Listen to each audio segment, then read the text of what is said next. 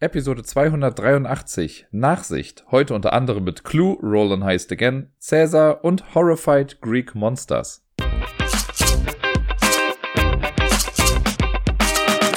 Hallöchen, ihr Lieben. Hier ist der Dirk mit der vierten Episode der Ablagestapel Messe-Trilogie. Und ja, mir ist bewusst, dass das nicht so ganz aufgeht. Aber ganz ursprünglich war es in der Tat mal so gedacht, dass ich mit Vorsicht, Aussicht und Nachsicht quasi so eine Messe-Trilogie mache. Ich habe allerdings in meinen Überlegungen nicht mit einberechnet, dass ich ja noch die Messe selbst als Episode haben werde. Und deswegen wurden es jetzt dann quasi doch vier Teile. Heute ist es auch so ein bisschen rudimentärer. Es gibt quasi alles in allem eine ganz normale Episode. Nur die Top 10 Liste ist gespickt mit Spielen, die ich während der Messe vielleicht auch gesehen habe oder jetzt so im Nachgang hier und da auch nochmal gesehen habe und mir gedacht habe, ach, die würde ich gerne noch ein bisschen länger auf dem Radar behalten und mal gucken, ob ich die nicht auch nochmal irgendwie auf den einen oder anderen Weg bekomme. Nichtsdestotrotz war letzte Woche aber eine vollgepackte Woche. Ich habe echt viel gespielt. 20 Spiele sind es insgesamt geworden. Da sind ein paar neue Sachen mit dabei, auch vieles altbekanntes, gerade im Bereich der Kinderspiele. Da äh, werde ich mit Sicherheit jetzt nicht allzu viel dann immer drüber erzählen, aber Erwähnung sollen sie trotzdem finden. Und äh, den Anfang macht auch in der Tat ein Kinderspiel. Und das ist aber auch ein neues Kinderspiel, für mich zumindest. Ich glaube, das ist ursprünglich 2019 oder so schon rausgekommen, und zwar bei Brain Games, bei dem lettischen Verlag.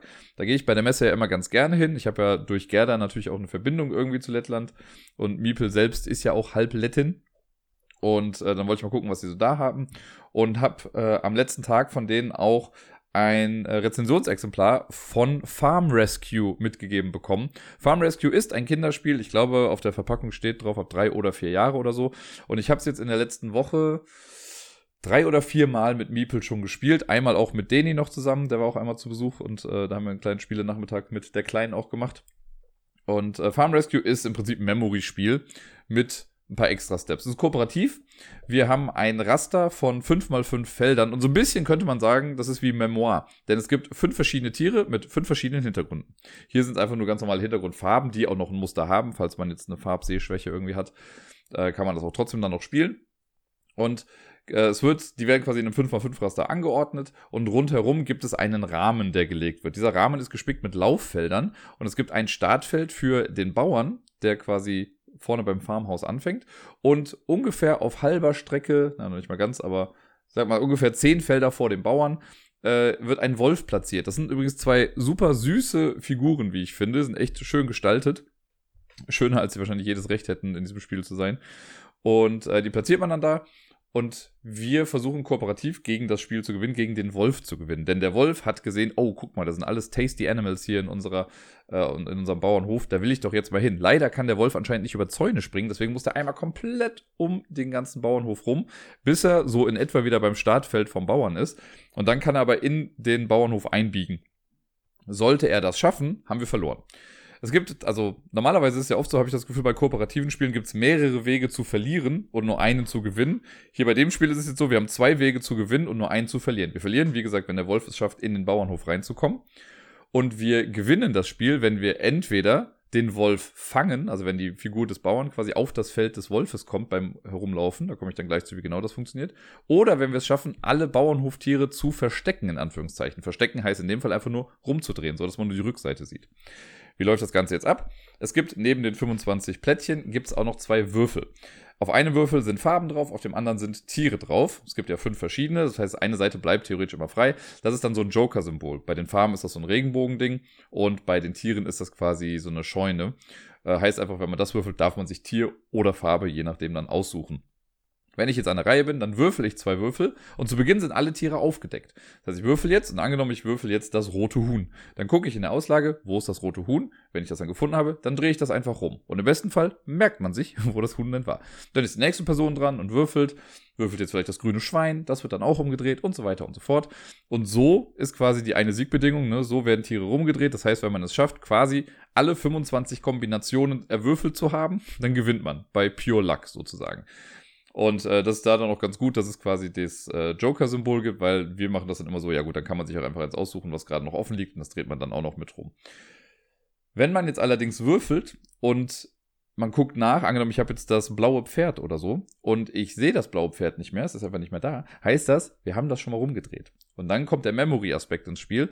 Dann darf ich jetzt quasi ein Plättchen rumdrehen, von dem ich denke, darunter ist das blaue Pferd. Wenn ich das aufdecke und da ist das blaue Pferd, geil, dann geht mein Bauer einen Schritt nach vorne in Richtung Wolf. Habe ich ein falsches Plättchen umgedreht, geht der Wolf einen Schritt nach vorne, weiter weg vom Bauern. Und so bewegen sich diese beiden Figuren im Prinzip. Und wir hatten jetzt, als wir das mit Deni gespielt haben, zum Beispiel auch eine lustige Situation, weil wir dann immer wieder die Möglichkeit hatten, das rote Huhn aufzudecken. Ne? Wir hatten dann irgendwie entweder Rot und einen Tierjoker oder ähm, das Huhn und den Farbjoker oder halt auch das rote Huhn und wir wussten einfach safe, okay, da ist das rote Huhn. Dann haben wir es immer wieder rumgedreht und so haben wir dann den Wolf gefangen. Ich habe es mit Miepel zweimal bisher verloren und einmal haben wir es gewonnen, weil wir es geschafft haben, im wirklich allerletzten Zug, wo es möglich war, äh, alle Plättchen abzudecken. Also wir haben wirklich alle Plättchen rumdrehen können und das war, der Wolf hätte nur noch einen Schritt gebraucht, dann hätten wir sonst verloren, aber das haben wir gerade noch so hinbekommen. Und ich muss sagen, ich, also ich würde jetzt mal behaupten, dass ich gar nicht so schlecht bin in Memory-Sachen. Aber dieses Spiel macht mich fertig. Also ich weiß nicht warum. Wahrscheinlich, weil das alles so, man muss immer gucken, also man sucht ja die ganze Zeit, okay, grünes Pferd, rote Kuh, das Huhn, was weiß ich nicht was. Und man dreht immer irgendwas rum und mein Gehirn macht das irgendwie nicht so ganz mit, dass ich dann mich noch erinnere, wo denn jetzt genau was war. Ich habe immer so ein paar Eckpunkte, wo ich sagen kann, jo, ich weiß sicher, dass das das blaue Schaf war zum Beispiel. So, da kann ich mich dran orientieren. Aber was dann drumrum war, keine Ahnung. Und ich habe auch gesehen, bei Miepel ist es auch noch ein bisschen schwierig. So, sie kriegt das auch nicht immer so gut hin. Manchmal besser als ich, manchmal viel schlechter als ich. Das ist, also wir halten uns da ganz gut die Waage. Und das ist auf jeden Fall spannend, weil ich finde, bei Memoir habe ich das Problem irgendwie nicht. Warum auch immer. Aber es ist ja im Prinzip, also von der Anzahl der Sachen, die man sich merkt, irgendwie das gleiche. Aber dadurch, dass sich der Status erst so nach und nach ändert, ist es ein bisschen schwieriger für mich. Wir haben es auf jeden Fall gespielt, es ist süß. Miepel mag es ganz gerne. Es wird jetzt, glaube ich, nicht ihr Highlight-Spiel schlechthin. Aber so alles in allem mag ich die Kombination in dem Spiel. Ne? Das, das hat sich mit Sicherheit bestimmt in einem halben bis einem ganzen Jahr auch irgendwie erledigt dann mit dem Spiel. Aber trotzdem finde ich das Material irgendwie ganz nett und Miepel mag es gerne, spielt dann auch gerne noch mit Wolf und Bauer so irgendwie noch ein bisschen weiter. Und von den Illustrationen her ist es echt ganz süß gemacht. Also falsch kann man damit jetzt in der Altersklasse auf jeden Fall nichts machen. Memory-Spiele gehen eh immer gut und das mit dem, also von der Story her in Anführungszeichen, versteht sie das auch total gut. Sie weiß ganz klar, das heißt bei uns jetzt auch das Wolf-Spiel. Ähm, eigentlich heißt es Farm Rescue. Ich weiß gar nicht, ob es jemals einen deutschen Namen oder so bekommen hat. In meiner Version sind auch einfach deutsche Regeln mit dabei. Äh, ich weiß nicht, in wie vielen Sprachen das sonst noch irgendwie rausgekommen ist. Also es ist generell sehr multilingual. Da sind, glaube ich, fünf verschiedene sprachliche Regeln drin. Also nicht fünf verschiedene Sprachen. So. Äh, ja, so viel zu Farm Rescue. Macht auf jeden Fall Spaß und wir werden es bestimmt noch zwei, dreimal spielen. Das Spiel, das jetzt kommt, hatte ich letzte Woche auch schon im Podcast. Das ist nämlich das Roll-and-Write-Spiel Clue. Roland heißt Again. Etwas sperrig der Name, aber äh, so heißt das Ganze. Und ich hatte es letzte Woche nämlich in meiner Top 10 Liste der Messe. Ich habe das zusammen mit Sarai auf der Messe einmal schon gespielt. Da haben wir das Tutorial quasi zusammen gemacht und sie hat sich das Spiel dann auch gekauft, hat mir dann aber auch ein paar von den Blättern quasi, also von jedem Exemplar quasi eins mitgegeben. Ich habe mir die laminiert und wir haben dann in der Woche ähm, ja schon jetzt, ich glaube, dreimal. Ich glaube, wir haben dreimal oder vielleicht sogar viermal schon äh, online einfach miteinander gespielt. Ich habe es auch solo schon zweimal versucht. Das klappt alles hervorragend, muss ich sagen. Und macht einfach eine ganze Menge Spaß. Falls ihr euch nicht ganz dran erinnert oder letzte Woche nicht äh, aufmerksam genug wart oder vielleicht die Folge übersprungen habt, wie auch immer. Bei äh, Clue ist es so, wir haben, also man kann es alleine oder zu zweit spielen. Man hat vier äh, Leute in so einer Verbrecherbande quasi und wir suchen uns ein oder zwei dann davon aus, je nachdem, mit wie vielen Leuten wir spielen. Und die haben im Prinzip alle so einzigartige Fähigkeiten. Die haben jeweils immer drei Gegenstände, die sie mitnehmen, die auf eine andere Art und Weise irgendwie funktionieren. Also es gibt so ein paar Sachen, die sich dann überschneiden, aber die sind trotzdem auf ihre Art und Weise dann einzigartig. Und jede Person hat auch noch zwei besondere Fähigkeiten im Prinzip. Ich sehe gerade hier, Trixie zum Beispiel hat äh, flexibel und Tüftlerin. Und das hat halt jeder irgendwie so ein bisschen anders. Und es ist immer so, dass jede Runde drei Würfel gewürfelt werden. Das Ergebnis der drei Würfel zählt dann für alle im Spiel. Und man muss diese drei Würfel auch eintragen auf seinem Blatt. Und im besten Fall dann Symbole frei zu bekommen. Also man trägt sie auf seinem Character Sheet ein, damit man auf dem Hauptplan, das ist dann eins von vier Hauptszenarien, beziehungsweise das Tutorial gibt es auch noch, der Kiosk. Ähm, da trägt man, also gibt es auch diese Symbole, man muss dann bestimmte Symbole erreichen, die man eben auf dem Hauptplan, also auf seinem Character Sheet freispielt. Die kreuzt man an einem Hauptplan ab, um da dann quasi Progress zu machen. Und man versucht einfach so viel Beute wie möglich im Prinzip zu erlangen, ohne Spuren zu hinterlassen oder den Alarm auszulösen. Sollte man es mal nicht schaffen, alle drei Würfel einzutragen, die man gewürfelt hat, das kann manchmal sein, weil diese ganzen Felder, die man auf dem Character Sheet hat, die haben dann bestimmte Begrenzungen oder Bestimmungen, was da rein darf und was nicht rein darf. Und Zahlen müssen größer sein, gleich sein, wie auch immer. Da kann es schon mal vorkommen, dass man theoretisch einen Würfel nicht mehr eintragen kann. Und sollte das wirklich mal der Fall sein, dann würde man eine Spur dafür bekommen. Bei, also je nach Szenario kriegt man zum Beispiel nach vier Spuren oder so, ähm, wird man eingebuchtet. Dann hat man direkt verloren. Deswegen möchte man im besten Fall keine Spuren hinterlassen. Und so, äh, gerade zu zweit ist das echt spannend, weil man muss sich dann halt auch absprechen. Ne? Okay, ich mache jetzt die Faust als Symbol, machst du dann die offene Hand oder ich mache die Glühbirne und du machst, was weiß ich, das Schloss. Das ist alles ganz cool und ist wirklich, also es fühlt sich wirklich sehr kooperativ an. Wir haben jetzt äh, die letzten beiden Szenarien oder wir haben ein Szenario doppelt gespielt und das erste Mal waren wir gar nicht so schlecht irgendwie, aber haben dann auch direkt gesehen, ah ja, hier und da hätten wir vielleicht was anders machen können. Dann haben wir es das zweite Mal nochmal versucht und haben es hier und da anders gemacht und waren wesentlich schlechter als beim ersten Mal. Aber es, irgendwie ist es halt echt thematisch, weil man spricht sich ab, man weiß Dinge über das Haus, aber es kommt dann trotzdem irgendwie so ein bisschen anders. Das hat einfach was von so einem guten Heist-Movie, in dem eben nicht alles so läuft wie geplant. Das macht schon echt Bock. Also ich habe da sehr viel Lust zu und gerade jetzt mit den einlaminierten Sachen, ne, schön mit Kreidestiften spielen, das kann man einfach nachher wieder wunderbar abwischen. Das macht Bock. Und ich habe richtig Lust, die anderen Szenarien jetzt noch zu spielen. Wir haben jetzt, das Tutorial haben wir klar schon mal gespielt und wir haben jetzt die ersten beiden Szenarien quasi gemacht. Das heißt, wir haben noch zwei übrig. Äh, ist jetzt die Frage, ob wir dann erst versuchen, das letzte Szenario bestmöglich abzuschließen. Ich glaube, da fehlen uns noch zwei Punkte oder sowas für. Oder ob wir einfach sagen, ach, wir gehen mal weiter und dann mixen und matchen wir einfach so, wie wir halt irgendwie lustig sind. Das Spiel hat es mir richtig angetan. Zumal, ich glaube einfach, es ist gar nicht so schwierig, da auch eigene Szenarien irgendwie zu entwickeln. Also ich habe schon ein paar Ideen irgendwie, dass ich einfach so hier, ähm, wer ist das so, ach, wie nennt man das nochmal? Keine User-Generated Content auf jeden Fall, dass ich den dafür dann irgendwie mal äh, bereitstelle. Und irgendwie auch direkt zu der Idee, ach, man könnte da so viel noch draus machen, so eine Art Legacy-Version, dass man mit einem Blanko-Charakter irgendwie startet und sich dann mit Geld, was man bekommt, Equipment kauft, dass man dann wie so ein Sticker quasi mit da drauf klebt und sich so nach und nach sein, seine eigene Person dann irgendwie erschafft. Das wäre so cool, da habe ich so Bock zu.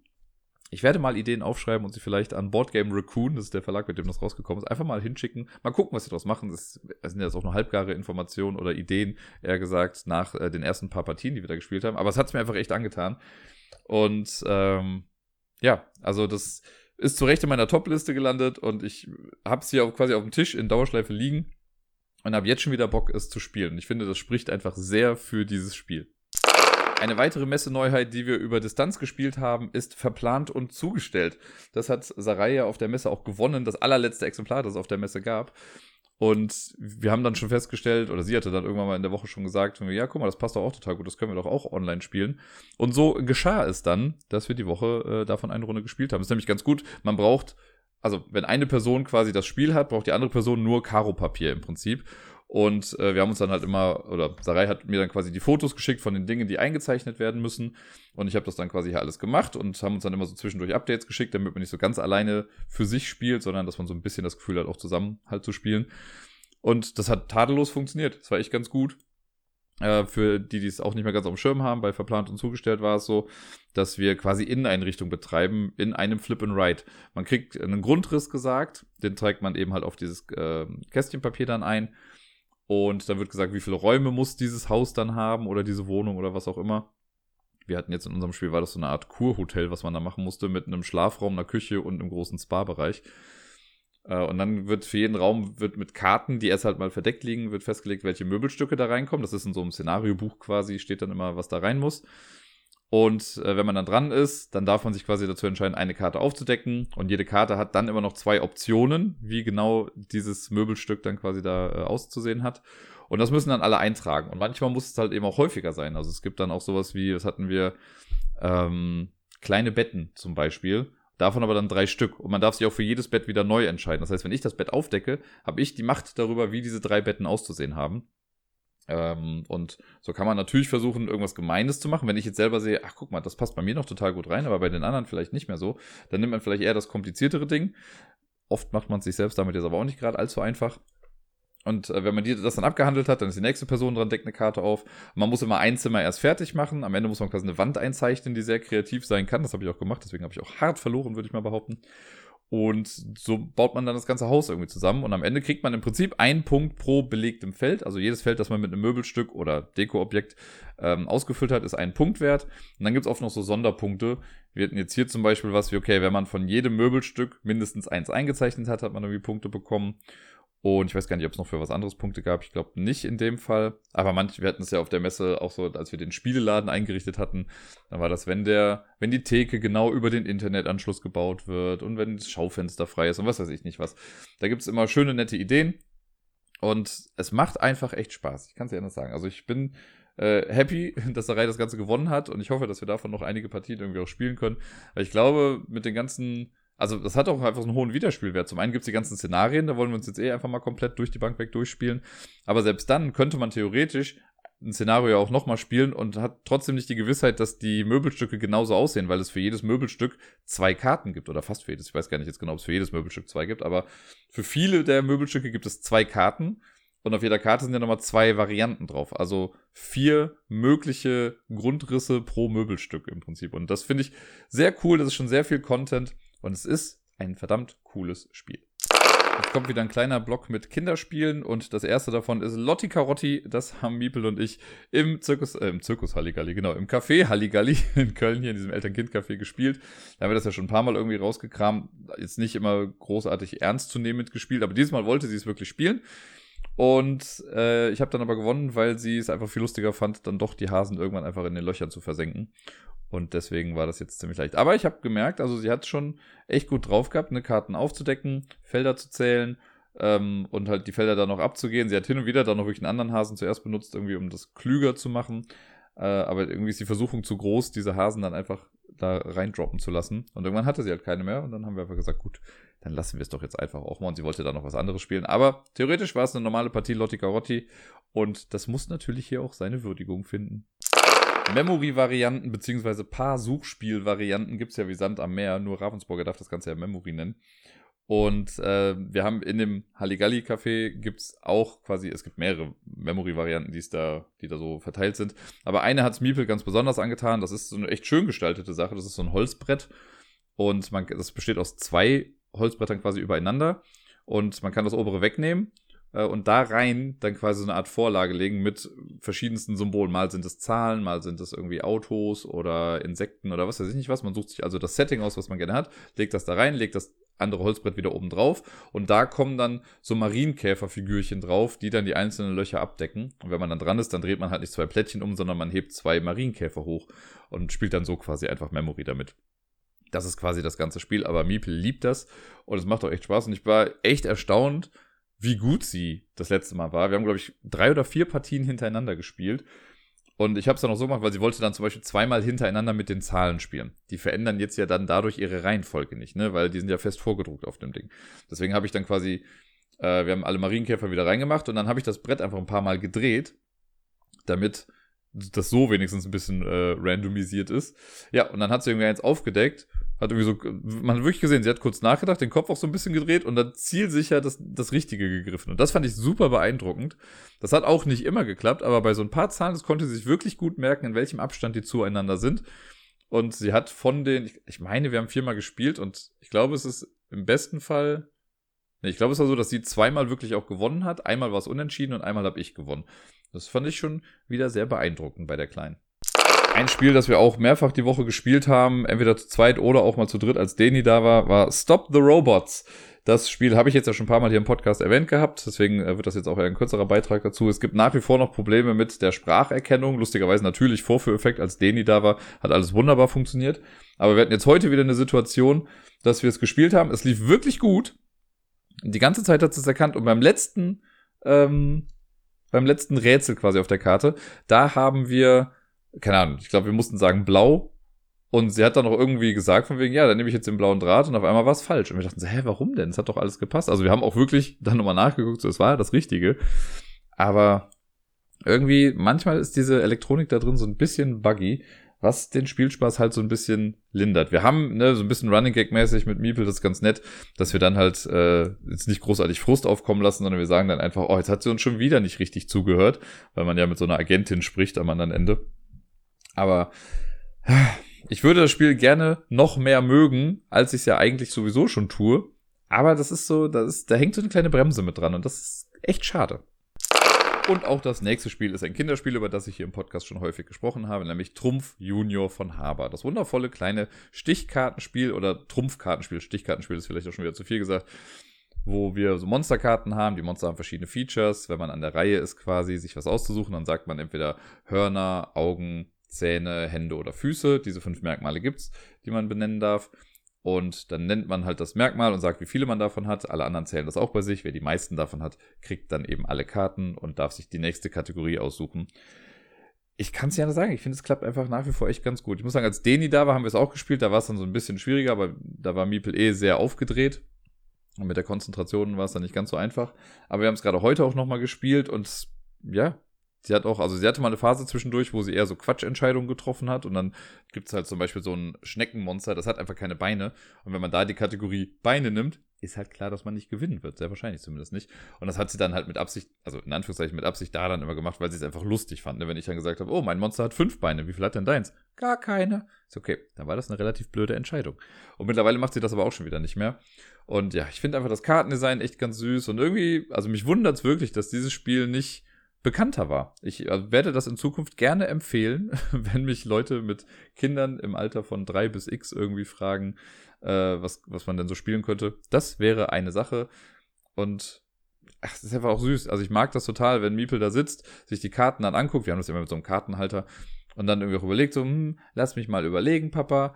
Und dann zählt sie und also sie kommentiert das halt auch alles echt immer sehr, sehr süß. Ich finde, das ist sprachlich auch einfach eine sehr schöne Sache, dieses Spiel.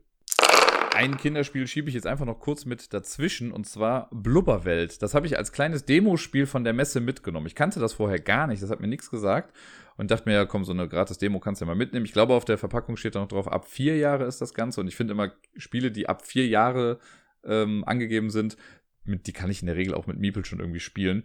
Und ich war sehr überrascht, denn Blubberwelt ist anscheinend so eine Art sehr runtergefahrenes ähm, Exit-Spiel für Kinder, könnte man sagen. Und das fand ich äh, sehr faszinierend. Wir haben diesen Demo-Fall gespielt, der besteht nur aus zehn Karten und das ist alles sehr süß und einfach gemacht. Da geht es einfach darum, dass man äh, drei Zutaten für einen Pfannkuchen irgendwie findet. Und zwar ein Ei, Milch und Mehl. Ich glaube, das sind die Sachen, die man braucht.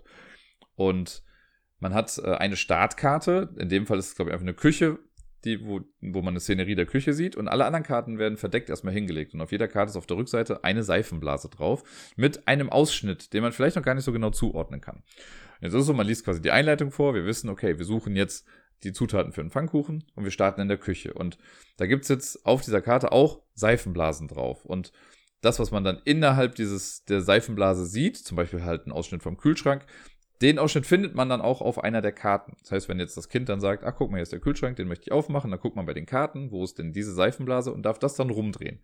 Und da ist dann zum Beispiel äh, man, der offene Kühlschrank als Karte drauf und da ist dann ein Ei ähm, auch in der Seifenblase. Und wenn man das dann auch wieder findet, dann bekommt man eben das Ei als Gegenstand. Dann kann man das mit dazulegen zu, den, zu der Aufgabenkarte im Prinzip. Und so geht man einfach von Blase zu Blase und guckt, was da so hintersteckt irgendwie. Es gibt wohl auch Sackgassenkarten, wenn man mal was irgendwie in Anführungszeichen Falsches gemacht hat oder unnötig aufgemacht hat. Aber das ist alles komplett ohne Text, zumindest jetzt in dieser Demo-Variante.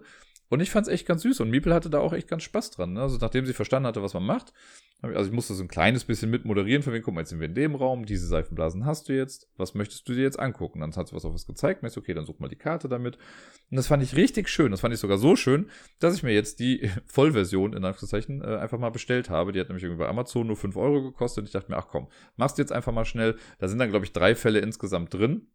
Und ich habe richtig Lust, das mit Miepel nochmal weiter auszuprobieren und zu gucken, was das so hat. Wahrscheinlich spielst du die halt einmal und dann ist auch gut. Oder, keine Ahnung, vielleicht ist das auch so lustig, dass wir das dann irgendwie jede Woche einen dieser Fälle irgendwie rausholen und wenn wir mit den dreien dann durch sind, dann fangen wir wieder von vorne an. Aber ich bin da sehr gehuckt, muss ich sagen. Ich finde die Idee echt sehr süß, finde die Gestaltung echt niedlich und da bin ich froh, dass ich über das Demospiel an Blubberwelt rangekommen bin. So, jetzt kommen wir nochmal zu ein paar Spielen, die jetzt nicht zwingend nur Kinderspiele sind, und den Anfang macht hier Wild Tales, A Pirate Legacy. Das ist ein Spiel von Frosted Games. Das ist eine von den vier Minispiel-Neuheiten, die da jetzt rausgekommen sind dieses Jahr auf der Messe. Und ich hatte ja das große Glück, ich konnte ja mit äh, der Rosa von Frosted Games einen kleinen äh, Termin quasi machen, direkt zu Beginn der Messe. Und da habe ich äh, unter anderem Wild Tales als Rezensionsexemplar mitgegeben bekommen. Und ich habe mich da sehr darauf gefreut, weil es, also im Titel steht ja schon A Pirate Legacy. Es ist in der Tat ein Legacy-Spiel, aber so ein Micro-Game. Und das fand ich super faszinierend schon im Vorfeld. Und habe mich sehr gefragt, wie die das umsetzen. Denn es ist so, dass wir trotzdem eigentlich nur ein Spiel haben mit 18 Karten, aber halt eben Legacy. Und ich habe jetzt diese Woche, ich habe es zweimal gespielt. Einmal, ich habe also es ist kooperativ, man kann es alleine oder zu zweit spielen. Wenn man alleine spielt, spielt man trotzdem mit zwei Charakteren. Und äh, wenn man gewinnt, also beziehungsweise auch wenn man verliert, dann geht man quasi in der Geschichte trotzdem ein bisschen weiter, kriegt dann bestimmte Sachen. Wobei ich habe, glaube ich, als ich das erste Mal verloren habe, wurde dann im Kampagnenbuch gesagt, ja, versuch's einfach nochmal. Und wenn man dann gewinnt, kriegt man aber irgendwelche Sachen auch freigeschaltet. Und ich habe jetzt ohne was freizuschalten einfach nur mal gespielt, um das System zu verstehen und habe es für gut befunden und werde mich da demnächst auch irgendwie dran setzen. Ich weiß nur noch nicht, ob ich es halt wirklich komplett solo einfach mache oder ob ich mal schaue, keine Ahnung, wenn Sarai jetzt nächstes Wochenende da ist oder Deni, wenn ich ihn mal häufiger dann sehe, ähm, dass wir uns zusammensetzen und irgendwie immer zwei, drei Partien davon spielen, weil eine Partie geht gar nicht so lange, irgendwie in 20 Minuten ist man damit durch. Und dann könnte man die paar Partien dann auch ganz gut durchspielen. Ich weiß jetzt nicht, wie viele Szenarien das jetzt genau sind. Und hier ist es auch so, das wird ja oft bei Legacy-Spielen gesagt, ja, wenn man damit fertig ist, dann kann man es auch immer weiterspielen. Aber ich glaube, hier könnte das ganz gut klappen, weil es halt eben so ein Microgame ist. Man hat dann am Ende, kann man sich mit zufällig generierten Szenarien trotzdem einfach noch damit beschäftigen und immer noch weiterspielen. Was man nämlich in einem Szenario macht, ist im Prinzip auch immer das gleiche. Bei Wild Tales spielen wir quasi, sind wir eine Piratengruppe. Es gibt zwei Piraten, die wir am Anfang haben, oder einen Piraten, eine Piratin. Und die sind immer abwechselnd am Zug. Und die werden quasi immer besser im Laufe des Spiels und kriegen dann auch Fähigkeiten mit dazu. Es gibt so eine Piratenfestung, die äh, kann man auch aufwerten. Da gibt es so Sticker dann drin, die man dann später draufkleben kann.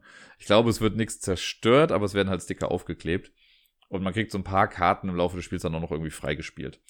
Und das Ganze ist so eine Art Boss-Battler. Also jede Runde haben wir ein, äh, eine Gegnerkarte quasi vor uns liegen, die wollen wir besiegen. Und um die zu besiegen, müssen aber mehrere Dinge eintreten. Zum einen müssen wir die Karte an sich besiegen. Da gibt es so eine Kampfprobe, die man machen kann. Und wenn man das schafft, hat man gewonnen. Und man muss dazu aber noch zwei Ziele geschafft haben. Und es ist immer pro Szenario unterschiedlich, welche, welche Ziele im Spiel sind. Das sind aber dann so Karten, wo man bestimmte Schritte auch erstmal absolvieren muss. Für jedes Ziel muss man, glaube ich, viermal was schaffen.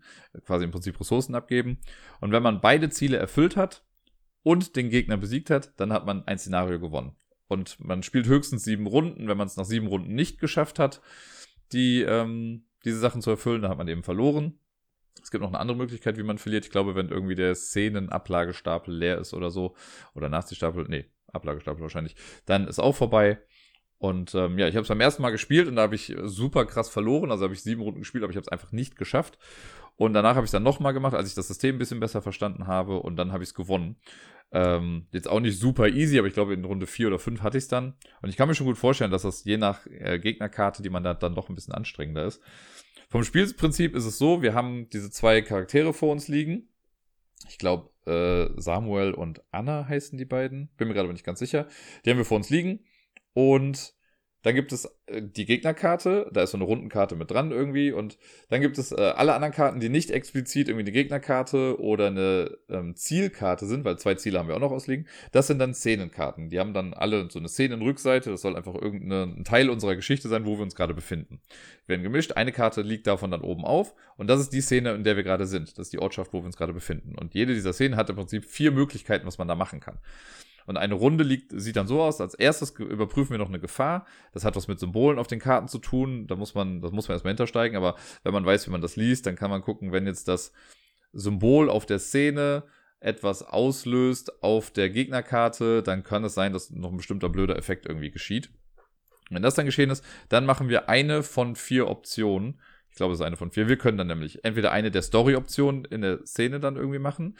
Wir können den Gegner angreifen wir können die Szenenkarte einfach weglegen oder wir können an einem der Ziele arbeiten. Das sind die vier Möglichkeiten, die man hat. Danach darf man optional Waren einlagern in unser Piratenlager, was wir haben, oder unsere Piratenfestung, so heißt das. Und danach geschieht noch irgendwas. Ich glaube, dann wird einfach die Runde, wird die Karte abgelegt oder man macht, ich weiß gar nicht, was der letzte Schritt war. Ist ja auch egal, irgendwas passiert da noch. Und dann geht das Ganze wieder von vorne los. Und bei diesen vier Möglichkeiten, die man pro Runde hat, wie gesagt, es gibt diese Story-Option, da steht dann sowas wie befreie die Gefangenen und dann kriegst du vielleicht einfach eine Kampfkraft dazu.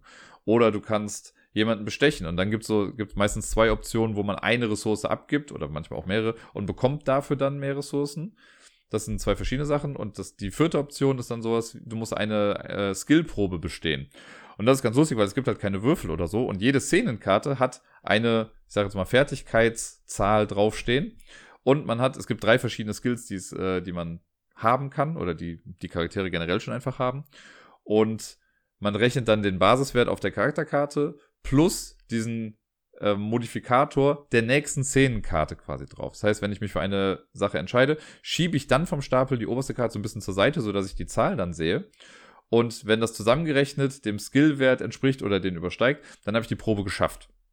Es gibt auch einen Instant Fail, wenn auf beiden Szenenkarten, die man jetzt quasi so sieht, das äh, gleiche Symbol zu sehen ist, dann hat man die Probe so oder so einfach nicht bestanden und wenn es halt niedriger ist, hat man es auch nicht bestanden.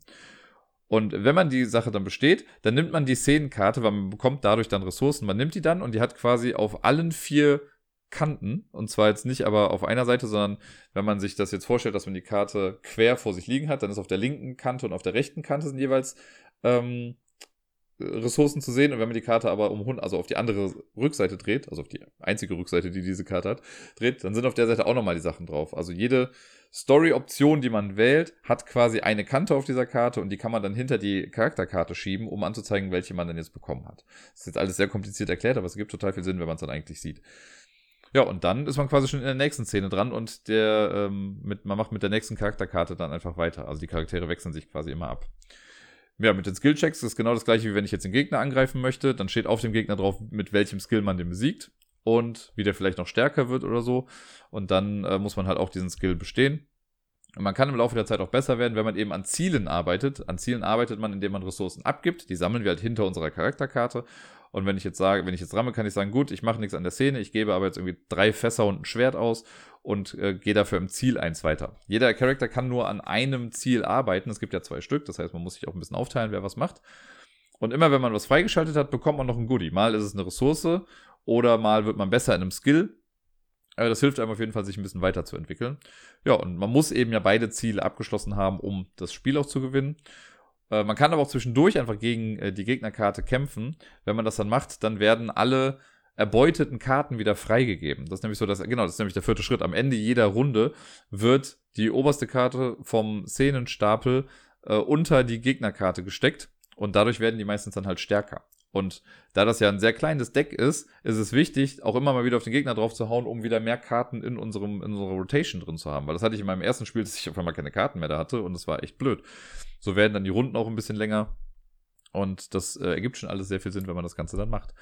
Und das ist im Prinzip das ganze Spiel. Also man versucht, sich selbst ein bisschen besser zu machen, an den Zielen zu arbeiten, um dann auch äh, gegen den Gegner zu äh, gewinnen und dann gibt es eine kleine Szenario-Übersichtskarte, wo man auch wirklich Sachen ankreuzen sollte. Das Kampagnenbuch, das finde ich eigentlich eine ganz coole Idee, ist halt einfach online. Mit so einem QR-Code kann man sich das dann angucken und dann klickt man sich da halt durch und kriegt dann auch gesagt, was dann freigeschaltet wird. Äh, spart auf jeden Fall eine ganze Menge Material. Es gibt so zwei kleine Sticker-Sheets, die dabei sind. Und da bin ich jetzt mal sehr gespannt, was da noch so für Optionen kommen. Äh, wie gesagt, ich habe jetzt erstmal nur angefangen, das zu spielen, um zu gucken, wie es funktioniert. Ich werde mich jetzt dann demnächst nochmal hinsetzen und das wirklich von vorne als Kampagne spielen. Ich weiß nur halt noch nicht, ob ich Solo mache oder mit einer anderen Person. Aber bis hierhin, so vom Ersteindruck, hat mich das auf jeden Fall schon sehr, sehr gehuckt. Ich habe ja eben schon mal erzählt, dass Deni auch zu Besuch war und nachdem Miepel dann weg war, habe ich mit Deni noch ein bisschen weiter gespielt und da haben wir dann natürlich keine Kinderspiele gespielt, sondern äh, viele, viele Messeneuheiten und das erste, was wir gespielt haben, war Lamas und Alpakas vom Treffel Verlag. Äh, die Autorin hier ist Rita Model, die man unter anderem kennt von Man at Work zum Beispiel. Und äh, das habe ich auch als Rezensionsexemplar mitgegeben bekommen. Und ja, wir haben es äh, zweimal gespielt und ich muss, also ich kann einfach direkt schon mal sagen, es ist nix. Also es ist zumindest für uns war es jetzt einfach nichts. Es hat nicht so sonderlich viel Spaß gemacht. Es war sehr uninspiriert und fühlte sich einfach wie, ja, bereits da gewesen an und keine Ahnung, irgendwie was ein bisschen seltsam. Die Idee ist hier, wir haben äh, jeder vor uns ein, äh, eine Wiese liegen. Das sind dreimal drei Felder, einfach so ein Raster. Und es gibt einen Kartenstapel mit Lamas und Alpakas und die äh, werden gemischt. Davon werden sechs Karten aufgedeckt. Und das ist eigentlich der Mechanismus, den ich ja super gerne in Spielen mag. Nämlich dieses Ding mit, du darfst dir die erste Karte umsonst nehmen, wenn du möchtest. Du darfst aber auch eine Karte dahinter irgendwie nehmen, musst aber dann auf die Karten davor quasi was drauflegen. Und wenn du dir eine Karte nimmst, auf der was drauf liegt, kriegst du quasi diese Ressourcen dann auch. Hier gibt es quasi zwei Ressourcen, die man auf die Karten drauflegen kann. Ich werde jetzt safe verwechseln, aber ich glaube, es ist so, bei den, äh, bei den Lamas sind Karotten eigentlich drauf und bei den Alpakas ist Klee drauf sehr wahrscheinlich andersrum, aber keine Ahnung. Äh, und das ist auch bei jedem so. Also jedes Lama hat immer die gleiche Ressource und jedes Alpaka hat auch immer die gleiche Ressource. Und wenn ich jetzt zum Beispiel die dritte Karte haben will und vor mir liegt ein Lama und ein Alpaka, dann lege ich halt auf das Lama die passende Ressource und auf das Alpaka die passende Ressource und kann mir dann die dritte Karte nehmen. Alles andere rutscht dann so ein bisschen nach, so dass immer sechs Karten ausliegen. Und wenn ich eine Karte genommen habe, muss ich sie in meinen Raster reinlegen. Und man versucht, also diese Karten, die haben drei verschiedene ähm, Features sozusagen. Und zwar gibt es zum einen die Tierart, also Lama oder Alpaka. Dann gibt es verschiedene Farben. Äh, alle, keine, ich weiß schon nicht, aber ich glaube, alle Lamas haben irgendwie eine Mütze auf und alle Alpakas haben so ein Halstuch an. Und das gibt es in verschiedenen Farben. In Blau, in so einem Rot und im Grün. Ich glaube, das sind sogar die einzigen Farben, die es gibt. Und dann gibt's noch Weiß, das ist halt ein Farbjoker, der kann für alles stehen. Und dann haben die noch einen Zahlenwert. Und da gibt's glaube ich, die Zahlen von 1 bis 4 oder halt einen Stern. Auch das ist ein Joker dann. Und wir versuchen im Prinzip einfach drei Tiere immer in einer Reihe zu haben, auf unserem eigenen Board. Also es ist nicht so, dass wir uns jetzt auch in die Quere kommen oder so. Aber auf meinem Board versuche ich jetzt drei Tiere in eine Reihe zu bekommen, die mindestens ein Merkmal gleich haben. Wenn ich jetzt zum Beispiel nur Alpakas in einer Reihe habe, aber Zahl und Farbe ist immer unterschiedlich, dann haben die aber ein Merkmal gleich. Dafür würde ich zwei Punkte bekommen. Schaffe ich es, drei Tiere in eine Reihe zu legen, die zwei Merkmale gleich haben, also zum Beispiel, das sind alles Alpakas und die haben alle die Zahl zwei oben links in der Ecke stehen, würde ich dafür vier Punkte bekommen. Und schaffe ich sogar, dass alle drei Features gleich sind, also Zahl, Farbe und Tierart, dann kriege ich dafür sechs Punkte. Und man kann natürlich so fancy Sachen machen wie, ähm, ich mache jetzt, keine Ahnung, zwei also eine Spalte und eine Zeile, die sich dann an einem Punkt treffen. Und ich lege den Treffpunkt als letztes rein und schaffe es dann vielleicht, dass beide, Zahl, äh, beide, also die Zeile und die Spalte gleichzeitig fertig werden, bekomme ich auch für beides dann Punkte. Die äh, Karten aus der Zeile oder Spalte, die ich gerade fertig gemacht habe oder gewertet habe, die kommen dann auf den Ablagestapel und dann habe ich wieder Platz auf meinem Feld. Man darf auch, anstatt sich eine Karte zu nehmen aus der Mitte, darf ich auch sagen, gut, ich setze quasi aus, kann dann aber zwei Karten in meinem Raster vertauschen. Das sind im Prinzip die Möglichkeiten, die man so hat. Man sammelt halt Punktechips dadurch, ne? also wenn du jetzt Sachen drauflegst ähm, auf die Tiere oder so, weil du was überspringst, kann ich mir die ja quasi nehmen. Es gibt aber auch ein Limit von höchstens 10 Chips, die man, ähm, also Futterchips, die man quasi behalten darf. Und sonst war es das eigentlich. Man spielt das so lange, bis jemand 18 Punkte hat äh, und die Person hat dann gewonnen, beziehungsweise wird die Runde noch zu Ende gespielt. Es gibt dann noch die Möglichkeit zu überholen. Und das ist so das ganze Spiel. Und das ist irgendwie sehr, ich möchte sagen, langweilig. Also man guckt halt, wenn ich dran bin, ja gut, ich nehme mir das, leg das hin, ja gut, ich kann mir das nicht nehmen, nehme ich halt ein anderes. Und irgendwie kriegt man immer irgendwie Punkte. Also wir haben es ein paar Mal auch geschafft, dann so einen, einen Dreier quasi hinzubekommen, dass du halt alle drei Features gleich hast. Das ist dann schon cool, wenn du irgendwie sechs Punkte bekommst, aber es fühlt sich jetzt auch nicht so an, als hätte ich jetzt großartig irgendwie was geleistet. Das war echt ein bisschen schade. Es sieht süß aus, das kann man nicht anders sagen. So ist es von der Gestaltung her echt ganz nett. Ähm, ich finde die Anleitung nicht so toll geschrieben, also sie ist auch nicht gegendert oder so oder nicht genderneutral geschrieben. Das ist ja was, wo ich bei Korea Boardgames zum Beispiel jetzt immer irgendwie drauf achte. Das finde ich da so ein bisschen schade. Ich glaube, da ist noch nicht mal so ein Merksatz, also ein Merksatz, so ein kleiner Satz mit drin, was ja viele sonst irgendwie anders machen mit, ja, hey, wir haben es so gemacht und wir sind trotzdem cool. Selbst da haben sie komplett drauf verzichtet. Ähm, ja, keine Ahnung. Also ich glaube, für Leute, die nicht viel mit Spielen am Hut haben, ne, oder so Familien, die vielleicht auch sagen, ach komm, das sieht einfach süß aus, und wir spielen, keine Ahnung, sonntags einmal ein Spiel oder so, ich glaube, dafür ist es dann okay. Aber wenn man jetzt aus der Ecke der Field-Spielenden irgendwie kommt, da finde ich es, ja, keine Ahnung. Also bei mir ist es quasi durchgefallen. Ich weiß nicht, ob ich es nochmal spielen muss. Vielleicht, wenn jetzt jemand sagt, ey, komm, gib dir doch nochmal eine Chance. Und ich habe, also eine Person sagt, die hat da voll Bock drauf, das mit mir zu spielen, dann würde ich es vielleicht auch machen. Aber sonst ist alles in allem, ist das nicht so ganz meins. Und eine Sache, die ich übrigens voll nicht verstehe, und also da habe ich mich einfach nur drüber gewundert es gibt, wenn ich alles richtig verstanden habe, und ich würde mal behaupten, das habe ich bei diesem Spiel, dann gibt es, egal was man macht im Spiel, es gibt entweder, kriegst du für diese Wertungen, kriegst du zwei Punkte, vier Punkte oder sechs Punkte. Es gibt also nur gerade Punktzahlen. Die Punktechips, ne, es gibt verschiedene Punktechips, um dann eben die Punkte anzuzeigen im Spiel, gibt es in den Werten 1, 3 und 5. Wollt ihr mich verarschen? Was soll das denn? Also, das habe ich einfach nicht gecheckt. So, warum kann man, also man hätte ja genauso gut auch sagen können, gut, es gibt nicht zwei, vier oder sechs Punkte, sondern es gibt eins, zwei oder drei Punkte und man spielt um bis neun Punkte. Wäre ja irgendwie wahrscheinlich in etwa auch das Gleiche, ne, wenn man sagt, für so einen Drilling, wenn man drei zusammen hat, irgendwie, dann kriegt man dafür halt dann drei Punkte. Ähm, aber also, warum man die Wertung, das, das will mir einfach nicht einleuchten. Ich habe es nicht gecheckt, warum man das so macht. Vielleicht habt ihr dann einen sinnvollen Grund hin, dann könnt ihr das aus irgendeinem mathematischen Aspekt erklären. Ich habe jetzt schon Angst vor bestimmten Menschen am Discord, aber okay. Ähm, aber irgendwie fand ich es seltsam, ne? wenn man zwei, vier oder sechs Punkte immer nur machen kann und man hat eins, drei und fünf Punkte Chips, war mir nicht so ganz einleuchtend. Aber gut, vielleicht bin auch nur ich so. Direkt im Anschluss haben wir noch ein Spiel von Treffel gespielt. Auch das habe ich als Rezensionsexemplar mitgegeben bekommen. Und zwar ist es ein Spiel von Dr. Rainer Knizia und das heißt At the Office. Das ist mir im Vorfeld schon irgendwie so ein bisschen in meinem Kopf geblieben, weil ich das Cover so absurd fand. Das ist einfach so eine große Kaffeetasse drauf. Und es hat irgendwas mit Büroalltag und sowas zu tun. Und dann dachte ich mir, ach komm, nimmst es mal mit. Dann habe ich es beim ähm, bei der Neuheitenshow habe ich äh, mir dann kurz was dazu sagen lassen und es wurde mir dann erklärt oder kurz erklärt oder angepriesen mit, ja, das geht so in die Richtung von ganz schön clever. Wo ich dachte, ach so, das könnte ja vielleicht ganz cool sein, ne, wenn du so eine Art Bürokomplex hast und Synergien und was weiß ich nicht was. Könnte ja ganz cool sein. Ist es nicht. also zumindest nicht in diese Richtung. Es hat mit ganz schön clever relativ wenig zu tun. Höchstens den Würfelauswahlmechanismus. Wir haben bei äh, At the Office nämlich ein Roll-and-Write-Spiel vorliegen. Und die Idee ist, wir haben da so eine Hierarchie in einem Büro und wir versuchen da quasi, da sind dann Mitarbeitende drauf, 20 Stück in so einer Pyramidenform quasi angeordnet. Also ganz oben an der Spitze sind zwei Menschen und dann darunter immer jeweils quasi eine Person mehr. Und wir versuchen in diese Person quasi Zahlen reinzuschreiben auf deren T-Shirts. Und man hat also es gibt vier Farbwürfel und es gibt einen weißen Würfel.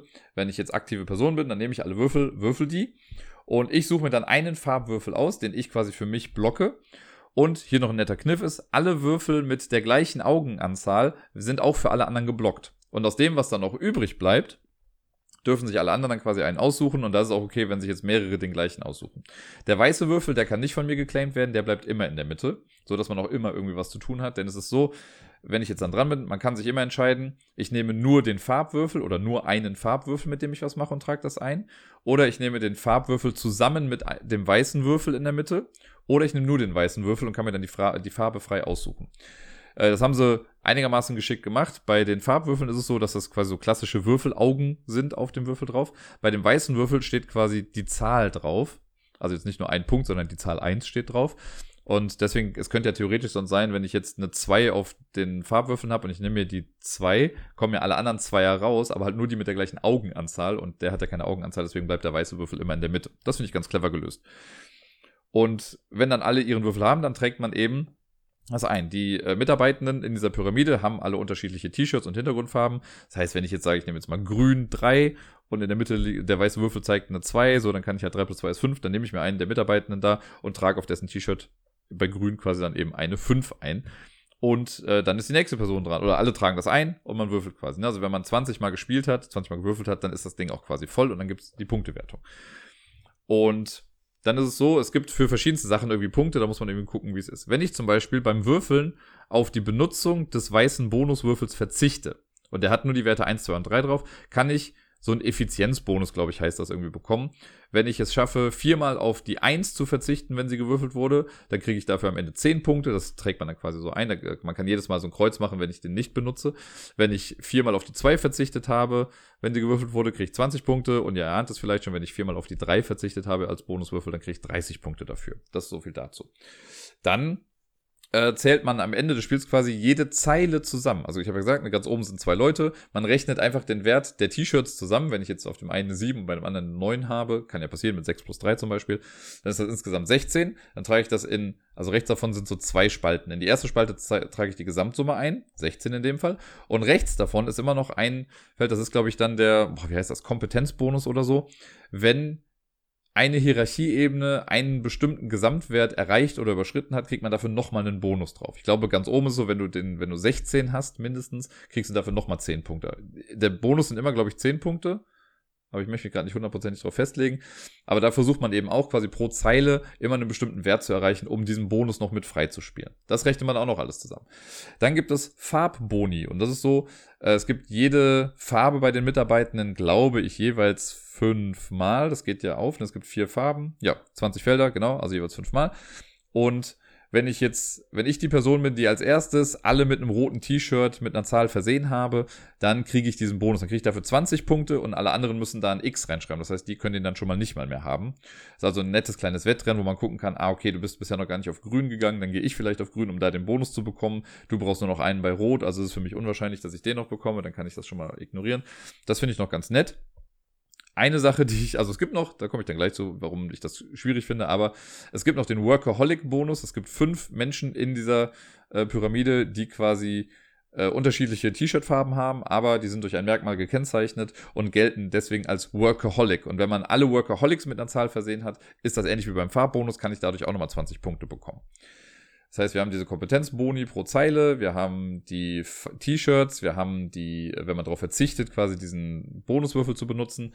Dann ist es noch so, dass es einen äh, Führungsbonus oder sowas gibt. Und zwar ist es ja wie eine Hierarchie aufgebaut, wie eine Pyramide. Und immer, wenn, äh, also in der ersten, in der untersten Zeile haben wir das nicht, aber ab der zweiten Zeile gibt es so ein weißes Kästchen oben, was man ankreuzen kann. Und man darf das ankreuzen, wenn die Zahl in dem Feld dieser Person gleich oder größer ist als die Zahlen darunter, aber nicht zusammengerechnet. Also angenommen, ich habe jetzt in den unteren beiden Feldern habe ich jetzt eine 1 und eine 2 stehen. Wenn die Person, die quasi über diesen beiden Personen steht, eine 2 oder höher drin hat, dann ist sie denen quasi kompetenzmäßig überlegen oder ist quasi gerechtfertigt, dass sie denen äh, übergestellt ist und deswegen wird das dann ausgemalt. Und so geht das immer weiter nach oben. Das führt natürlich dazu, dass man nach oben hin quasi immer höhere Zahlen dann noch eintragen möchte. Und je mehr man davon ankreuzt, umso mehr Punkte bekommt man dann dafür auch nochmal. Und ich glaube, das sind jetzt alle Sachen, für die es Punkte gibt in diesem Spiel. Ich könnte mich theoretisch sonst nochmal rumdrehen, aber ich sehe es jetzt gerade noch nicht aus meinem Augenwinkel. Aber ja, das ist äh, alles, was wir da quasi machen. Das heißt, wir tragen da Zahlen ein, jede Runde eine Zahl und versuchen, möglichst viele Boni irgendwie frei zu bekommen. Dann wird das Ganze zusammengerechnet. Wer die höchste Punktzahl hat am Ende, gewinnt dann das Ganze.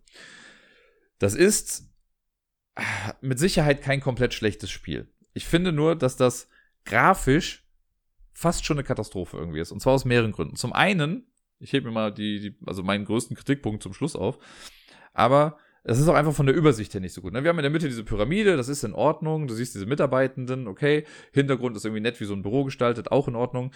Aber irgendwie, also ich glaube, in jedem anderen Roll and Ride, das ich so kenne, oder ein Spiel, wo man was vor sich liegen hat, wo man dann Punkte zusammenrechnet, ist es so, dass man grundlegend immer denkt, okay, von oben nach unten und dann von links nach rechts. Dass dann irgendwie unten rechts auf dem Blatt die Gesamtpunktzahl steht. Es mag mit Sicherheit hier und auch Ausnahmen geben, ne? aber ich finde, das ist so die logische Art und Weise, ne? dass man Sachen von oben nach unten runterrechnet und dann vielleicht nochmal so zusammen. Ich denke jetzt mal zum Beispiel an Next Station London oder sowas. Da ist das ja auch so, dass wir quasi so eine Zeile haben und man rechnet von links nach rechts. So, hier ist es jetzt so, dass wir halt, wir haben links oben haben wir diesen Bonus wegen, also mit den weißen Würfeln. Darunter steht das mit den, ähm, mit diesem Führungsbonus, wo wir die weißen Kästchen zählen, die wir angekreuzt haben. Dann ist rechts auf der Seite komplett sind diese, wo man für die Zeile die Summe einträgt und der jeweilige Kompetenzbonus oder so.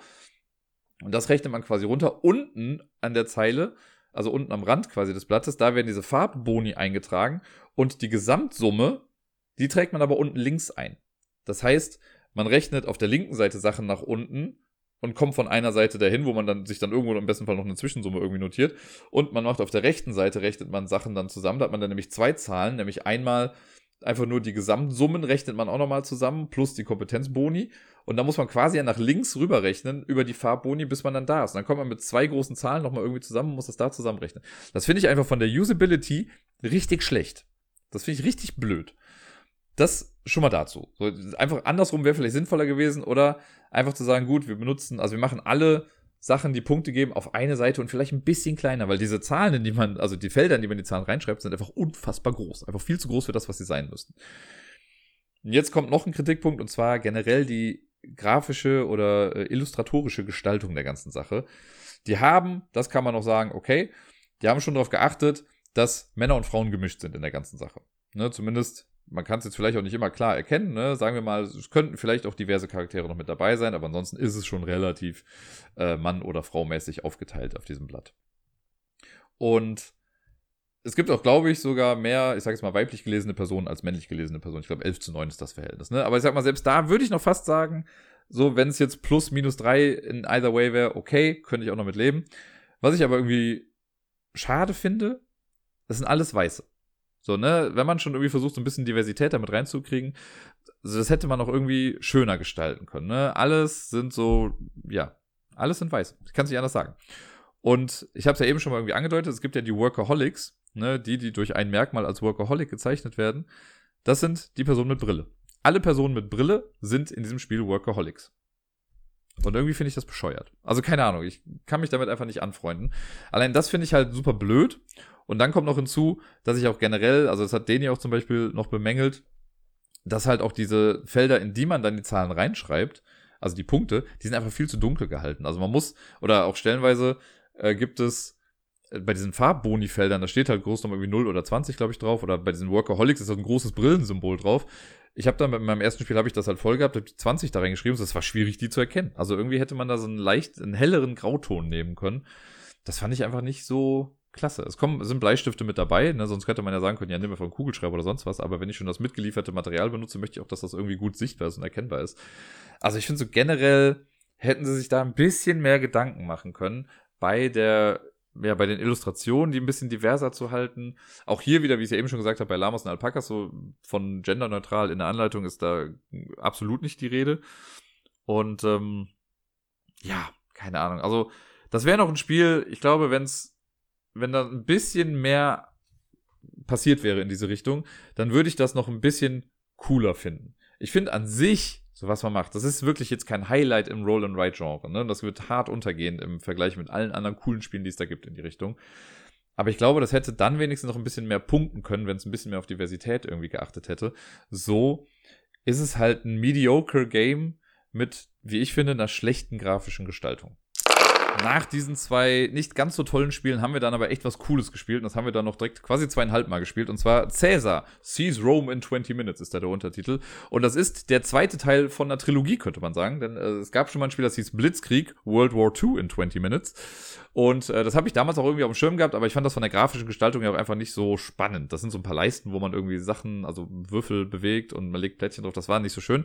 Dann gab es dieses Caesar-Spiel und jetzt auf der Messe kam äh, das dritte Spiel raus, was so ein bisschen untergegangen ist, nämlich Dogfight, wo man nicht Hunde gegeneinander kämpfen lässt, wie man vielleicht vermuten würde, sondern es hat mit ähm, Flugzeugen zu tun, quasi, die halt so sich im Kreis hintereinander herfliegen und man versucht sich halt gegenseitig abzuschießen. Und das sind alles sehr, ja, fast schon Microgames, könnte man sagen, wo man gar nicht viel macht sehr schlankes Regelwerk, aber trotzdem coole Spiele dahinter stecken. Und ich äh, durfte mir bei Floodgate, durfte mir dann eins davon aussuchen. Die haben das jetzt quasi übernommen, die Lizenz für diese Spiele. Äh, und ich habe dann gesagt, Caesar würde ich gerne nehmen. Das war auch vom Ian, der Typ, mit dem ich bei Floodgate den Termin hatte. Der meinte, das ist auch sein Lieblingsspiel. Habe ich gesagt, gut, ich vertraue auf sein Urteil und nehme das mal mit. Und das haben wir dann gespielt. Wir haben eine Partie gemacht und gestartet und haben dann gemerkt im Spiel, ah nee, wir haben einen Fehler gemacht bei einer Sache. Das haben wir erst anders interpretiert. Und dann haben wir nochmal abgebrochen und nochmal von vorne gespielt. Äh, und dann direkt zweimal gespielt. Und ich muss sagen, mir hat es richtig gut gefallen. Es sieht stellenweise wirklich, wirklich trocken aus, das Ganze. Das ne? sieht einfach nicht nach einem besonders hübschen Spiel irgendwie aus. Aber irgendwie hat es doch seinen gewissen Charme. Und es ist dann, wenn man es irgendwie, also ich glaube, wenn sie es grafischer noch hübscher gemacht hätten, wäre vielleicht auch die Übersicht so ein bisschen draufgegangen. Und es ist jetzt schon schwierig, da stellenweise die Übersicht genau zu behalten. Aber was ist das Ganze? Caesar ist ein Zwei-Personen-Spiel. Eine Person übernimmt die Rolle von Caesar, die andere von Pompey. Und wir versuchen quasi einfach um die Vorherrschaft im Römischen Reich irgendwie zu kämpfen. Und nicht nur Rom selbst, sondern auch ein bisschen Europa drumherum. Äh, es gibt so einen kleinen Staat, wir haben eine Karte mit Europa quasi und da sind verschiedene Gebiete drauf. Jedes Gebiet hat, also wird durch Grenzen quasi eingegrenzt. Jede Grenze zwischen zwei Gebieten hat quasi Platz für einen Marker, der da drauf kommt. Das ist immer durch ein Symbol gekennzeichnet, welche Art da drauf kann. Da gibt es mal ein Schwert, ein Schild oder ein Schiff oder sowas. Und in jedes Gebiet, das nennt man dann, glaube ich, eine Provinz oder so, da wird ein gelber Marker zufällig reingelegt. Das heißt, wir haben auch jedes Mal, wenn wir spielen, ein anderes Setup. Das ist ganz nett. In der Mitte gibt es noch äh, Italia und da gibt es quasi zwei gelbe Felder, aber es kommt nur ein Senatstoken da rein. Das ist quasi ein gelbes Plättchen, was vorgegeben ist. Das ist immer da. Auf das andere kommt aber nichts drauf. Das hat einen anderen Grund, warum da noch so ein Feld ist. Und wir sind dann nacheinander an der Reihe. Ich glaube, Cäsar beginnt immer. Man hat einen Beutel mit Plättchen drin lagert mich jetzt nicht drauf fest, wie viele es sind. Ich glaube, wir haben beide jeweils 18 Plättchen oder so drin oder 16.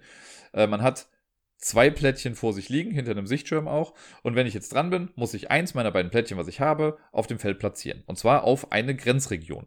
Die Plättchen sind wie folgt aufgebaut. Da sind immer zwei Zahlen drauf äh, die manchmal gleich sind, manchmal aber auch unterschiedlich. Und ein Symbol ist auch noch mit drauf.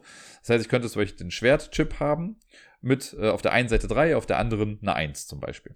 So, wenn ich das jetzt auf eine Grenze drauflege, muss ich das auch so drehen, dass klar zu erkennen ist, die 3 zeigt in dieses Gebiet und die 1 zeigt in das andere Gebiet.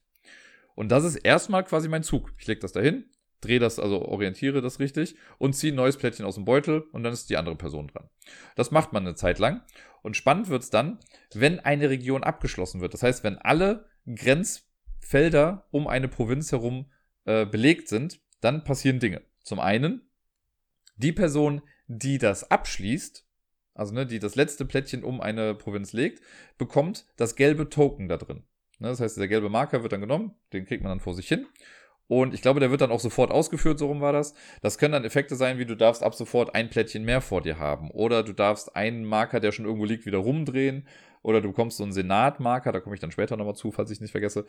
Ähm, oder man kann was gab es denn noch? Es gab, glaube ich, vier verschiedene Sachen. Es gab Plättchen rumdrehen, es gab, man bekommt ein Plättchen mehr, es gab den Senat und es gab noch eine Sache, die mir gerade nicht in den Kopf kommen möchte. Mann, das nervt mich gerade. Ähm, ja, weiß ich jetzt gerade nicht mehr. Schade. Vielleicht komme ich später nochmal irgendwie drauf. Auf jeden Fall gibt es, glaube ich, vier Sachen und äh, soweit so gut. und die ähm, sammle ich dann, mache dann den Effekt sofort, habe ich ja gesagt, genau, das bekommt die Person, die das letzte Plättchen reinlegt. Dann, wenn dieser Effekt abgehandelt wurde, dann gucken wir, wer hat jetzt in dieser Provinz die höchste Gesamtstärke. Ne, und deswegen ist es wichtig, wie rum drehe ich diese Plättchen, damit man klar erkennen kann, wo liegt welche Stärke drin. Und dann gucken wir zum Beispiel, angenommen, Cäsar hat jetzt mehr drin, das steht irgendwie 9 zu 6 oder so, dann bekommt Cäsar einen Kontrollmarker, davon hat man jeweils Anzahl X, 12 bis 14 oder so. Äh, die legt man, vielleicht sind es auch nur 10, ich habe keine Ahnung. Davon legt man dann einen Marker quasi in diese Region rein, die gehört dann mir, die kann mir auch nicht mehr weggenommen werden. Und ähm, das ist halt so ein bisschen tricky, weil man gewinnt das Spiel, wenn man es geschafft hat, alle Kontrollmarker zu platzieren. Deswegen ist es ziemlich cool natürlich, wenn ich es schaffe, so eine Provinz für mich zu gewinnen. Die Boni-Dinger sind aber auch ganz geil. Das heißt, manchmal möchte man vielleicht. Ach so, genau, es gibt noch die, die Scroll, jetzt habe ich es. Wenn man das bekommt, darf man sofort noch einen Zug machen. Da hat man so einen Doppelzug. Und kann theoretisch, wenn man das mehrmals schafft, auch sogar mehrere Doppelzüge machen. Also mehrere Züge hintereinander. Ähm, das heißt, ich lege das irgendwie rein und vielleicht will ich gar nicht die Region haben, aber ich will das Plättchen da drin haben, weil mir das irgendwie einen Vorteil bringt oder so. Und dann nehme ich es halt in Kauf. Gut, du bekommst zwar die Region, du kannst einen Control-Marker setzen, leb damit, sei glücklich, aber ich bekomme dann dieses äh, extra Goodie dann dafür. Und die andere Person ist dann dran und macht dann quasi auch das Gleiche. Ich habe ja eingangs gesagt, bei Italia ist es so, dass es zwei Felder in der Mitte gibt. Und es ist so, wenn man Italia gewinnt, da sind auch die meisten Grenzen gehen quasi dahin. Alle Wege führen nach Rom quasi. Äh, dann gewinnt die Person, die die Region gewinnt, einen Senatstoken. Und jetzt sind zwei Plättchen in der Mitte frei. Und einfach weil das so eine wichtige Region ist, darf man zwei Kontrollmarker da reinsetzen. Deswegen hat das zwei Plättchen, also zwei Felder in der Mitte. Mit den Senatstoken, um das mal zu erklären, da ist es so, und das war auch das, wo wir am Anfang Fehler gemacht haben, wenn ich eine Region gewinne, also angenommen, ich kriege eine Region und ich kriege ein Senatsplättchen und ich gewinne diese Region, dann darf ich unter mein Senatsplättchen, man hat so vier Ablageplätze dafür quasi auf seinem Board, auf seiner Seite, dann darf ich da einen extra Kontrollmarker noch mit drunter legen. Das heißt, ich gebe quasi einen mehr mit aus. Wenn ich jetzt nochmal ein Senatsplättchen bekomme, darf ich sogar zwei Marker unter dieses dann legen. Wenn ich das nochmal mache, dann sogar drei und wenn ich es nochmal mache, sogar vier. Und das kann einem also helfen, sehr schnell diese Kontrollmarker loszuwerden. Das geht aber auch immer nur, wenn man eine Region gewinnt und auch dieses Senatsplättchen bekommt dann kann man diese Sachen da drunter packen. Und das Ganze machen wir dann quasi halt so lange, bis alles durch ist. Sollte, ich weiß gar nicht, ob es vorkommen kann, dass äh, man das Spiel so lange spielt, bis alles weg ist. Ich glaube, dann würde noch gewinnen, wer die meisten Regionen oder so hat. Aber ich glaube nicht, dass das passieren wird. Was auch noch ein cooler Nebeneffekt ist, wenn ich es schaffe, zwei Regionen, die direkt benachbart zueinander sind, zu erobern und ich lege meine Marker da rein, dann kommt auf den Grenzplatz dazwischen, da wo ja eigentlich so ein Influence-Token liegt, was ich da quasi platziert habe, dann darf ich da so einen Marker auch noch draufsetzen, so einen Kontrollmarker, weil mir die Grenze ja quasi auch gehört. Ne? Ich habe beide Regionen links und rechts davon, also kriege ich die Mitte auch. Und so kommt man auch nochmal mehr an Control-Token dran. Und das ist im Prinzip das ganze Spiel. Also wenn man dran ist, legst du ein Plättchen und guckst, was passiert. Und es ist so ein geiles, ja, so eine super nette, taktische, strategische, ich weiß ja nie ganz genau, was der richtige Begriff dafür ist, aber so eine coole Überlegung, weil man versucht halt nicht das vorletzte Plättchen an einer Region dran zu legen, weil dann weißt du, okay, dein Gegenüber kann das jetzt zumachen und kann eventuell, hat er das letzte Sagen. Und deswegen ist das so ein richtiges Umeinander herumtapsen irgendwie. Ne, ich leg da eins hin, dann lege ich da unten eins hin, dann lege ich da eins hin. Und man guckt immer, okay, warte, wenn ich jetzt hier eins hinlege, dann kannst du das zu machen. Das heißt, ich bin danach dran, könnte das zu machen. Aber nein, du kriegst einen Doppelzug, das heißt, du wirst das auch zu machen, bist nochmal dran, könntest dann auf der anderen Seite das zu machen. Richtig gute Überlegung, das macht echt Bock, muss ich sagen. Also wir haben es zweimal hintereinander gespielt. Ich habe, glaube ich, sogar beide Male gewinnen können. Ähm, aber es, also ich fand es richtig gut. Ich kann noch nicht genau sagen, weil Cäsar fängt immer an. Und wir haben jetzt nicht genau nachgeguckt, aber ich glaube, dass beide Seiten auch die gleichen Plättchen haben. Ähm, es wäre natürlich auch nochmal cool, wenn es irgendwie ein bisschen asymmetrisch wäre. Jetzt habe ich keine Ahnung, ob das irgendwie mit einem Startbonus zu tun hat, ne? dass wenn ich jetzt anfange, dass ich dann noch einen kleinen Vorteil irgendwie habe. Äh, würde ich jetzt sogar fast erstmal nicht sagen, weil, ach, keine Ahnung vom Gefühl her würde ich sagen, dass es nicht so ist, aber ich äh, habe mich jetzt noch tiefergründig damit beschäftigt. Es gibt auch noch zwei Module mit in der Box, irgendwie so eine Gifterweiterung und noch irgendwas mit Border Spaces oder so. Es gibt auch einen Solo-Modus, den werde ich bestimmt auch nochmal ausprobieren, aber ich habe schon gesehen, da muss man dann im Prinzip ein Plättchen aufdecken und das sagt einem dann, wie viele Sachen man irgendwie zieht oder reinsetzt und man muss dann nach so einer Prioritätenliste einfach abgehen, wo jetzt was platziert wird. Aber einfach mal, um es auszuprobieren, werde ich es mal machen. Äh, und bin auf jeden Fall sehr begeistert von dem Spiel. Also das hätte ich gar nicht gedacht, weil es sieht halt eigentlich, wenn man das Feld an sich sieht, sieht es sehr trocken aus und noch gar nicht viel. Aber im Prinzip steckt da drin einfach ein sehr cooles, abstraktes Zwei-Personen-Spiel, dem ich gerne noch mehr Zeit auf dem Tisch widmen wollen würde. Vom nächsten Spiel war Deni auf der Messe sehr, sehr begeistert und er hat sich jetzt äh, zur Überbrückung, würde ich mal behaupten, äh, eine Selfmade-Version davon gebastelt, nämlich von Schnitzeljagd oder wie es auf Englisch heißt, Pray Another Day.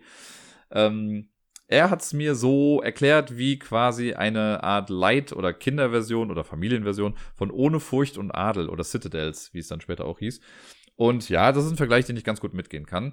Es ist eher so eine Art Microgame, würde ich sagen. Und ich muss sagen, mich hat es jetzt nicht restlos überzeugt. Ich finde es jetzt auch nicht ganz so schlecht. Was ich schlecht finde, und das kann ich hier schon mal direkt vorwegschicken, ich mag die grafische Gestaltung von dem Spiel absolut gar nicht. Also irgendwie, das Cover habe ich schon gesehen, das fand ich einfach so grell und das hat mir schon nicht gefallen. Und dann habe ich die Illustration mir mal genauer angeguckt und habe gesehen, ah, gefällt mir wirklich nicht. Ist sehr Geschmackssache und ob das jetzt im Spiel so wichtig ist, sei mal dahingestellt, ne, aber ich finde es einfach optisch nicht sehr schön.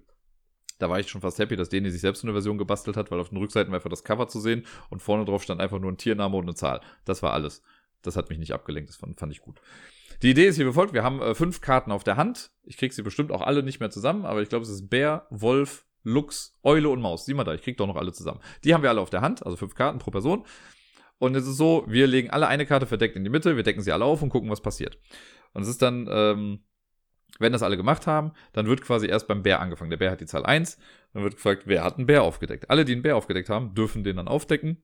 Und wenn mehrere das gemacht haben, dann sind die quasi einfach raus, wenn ich es richtig verstanden habe. Wir haben es jetzt halt zu zweit gespielt, deswegen weiß ich nicht ganz genau, wie das dann irgendwie ist. Aber äh, wenn mehrere das machen, dann ist einfach okay, die kommen zur Seite. Dann werden die Wölfe aufgerufen und dann werden die Luchse aufgerufen, äh, dann die Eulen und dann die Mäuse zum Schluss. Wobei die Mäuse nicht mehr großartig was machen.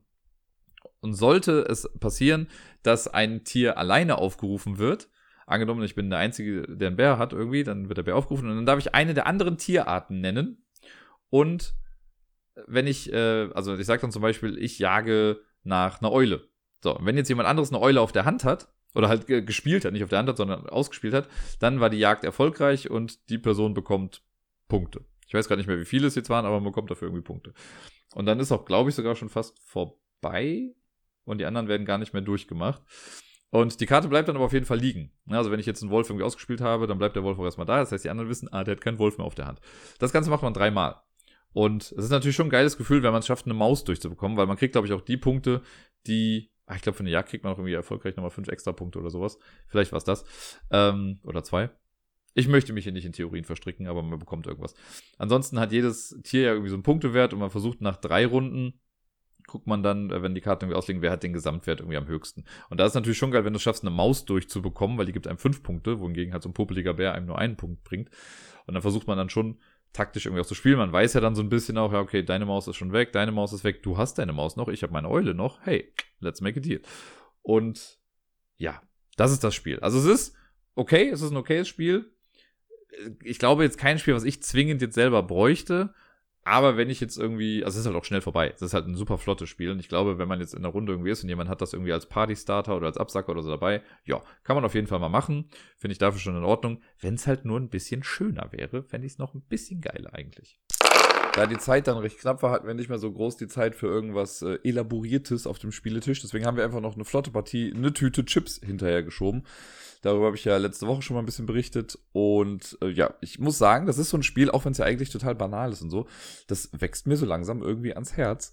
Äh, eine Tüte Chips war dieses Spiel, wo man eine Tüte Chips quasi hat. Mit, also in dieser Tüte, sieht halt wirklich aus wie eine kleine Chips-Tüte. Da sind ein paar Karten drin, äh, aber größtenteils halt so kleine Papp-Chips und man zieht so nach und nach welche da raus und muss dann quasi mit seinen Scoring-Karten überlegen, okay, was davon kann ich nicht erfüllen und was davon könnte potenziell am Ende der Runde ähm, erfüllt werden und womit kann ich dann die meisten Punkte machen. Ich finde nach wie vor, dass die Punktewerte echt super unterschiedlich sind, aber irgendwie macht's Bock. Also ne, nach man, das, der Ablauf ganz kurz nochmal war, man äh, in einer Runde zieht man viermal Chips aus einem Beutel. Erst zieht man fünf aus dem Beutel, dann vier, dann drei und zum Schluss nochmal zwei. Und nach jedem Mal ziehen, also nachdem ich fünf rausgezogen habe, müssen alle anhand ihrer sechs Karten überlegen, okay, was kann davon wahrscheinlich nicht erfüllt werden? Und die legt man dann quasi ähm, face down vor sich hin und dann werden nochmal vier gezogen, dann muss man nochmal eine Scoring-Karte weglegen.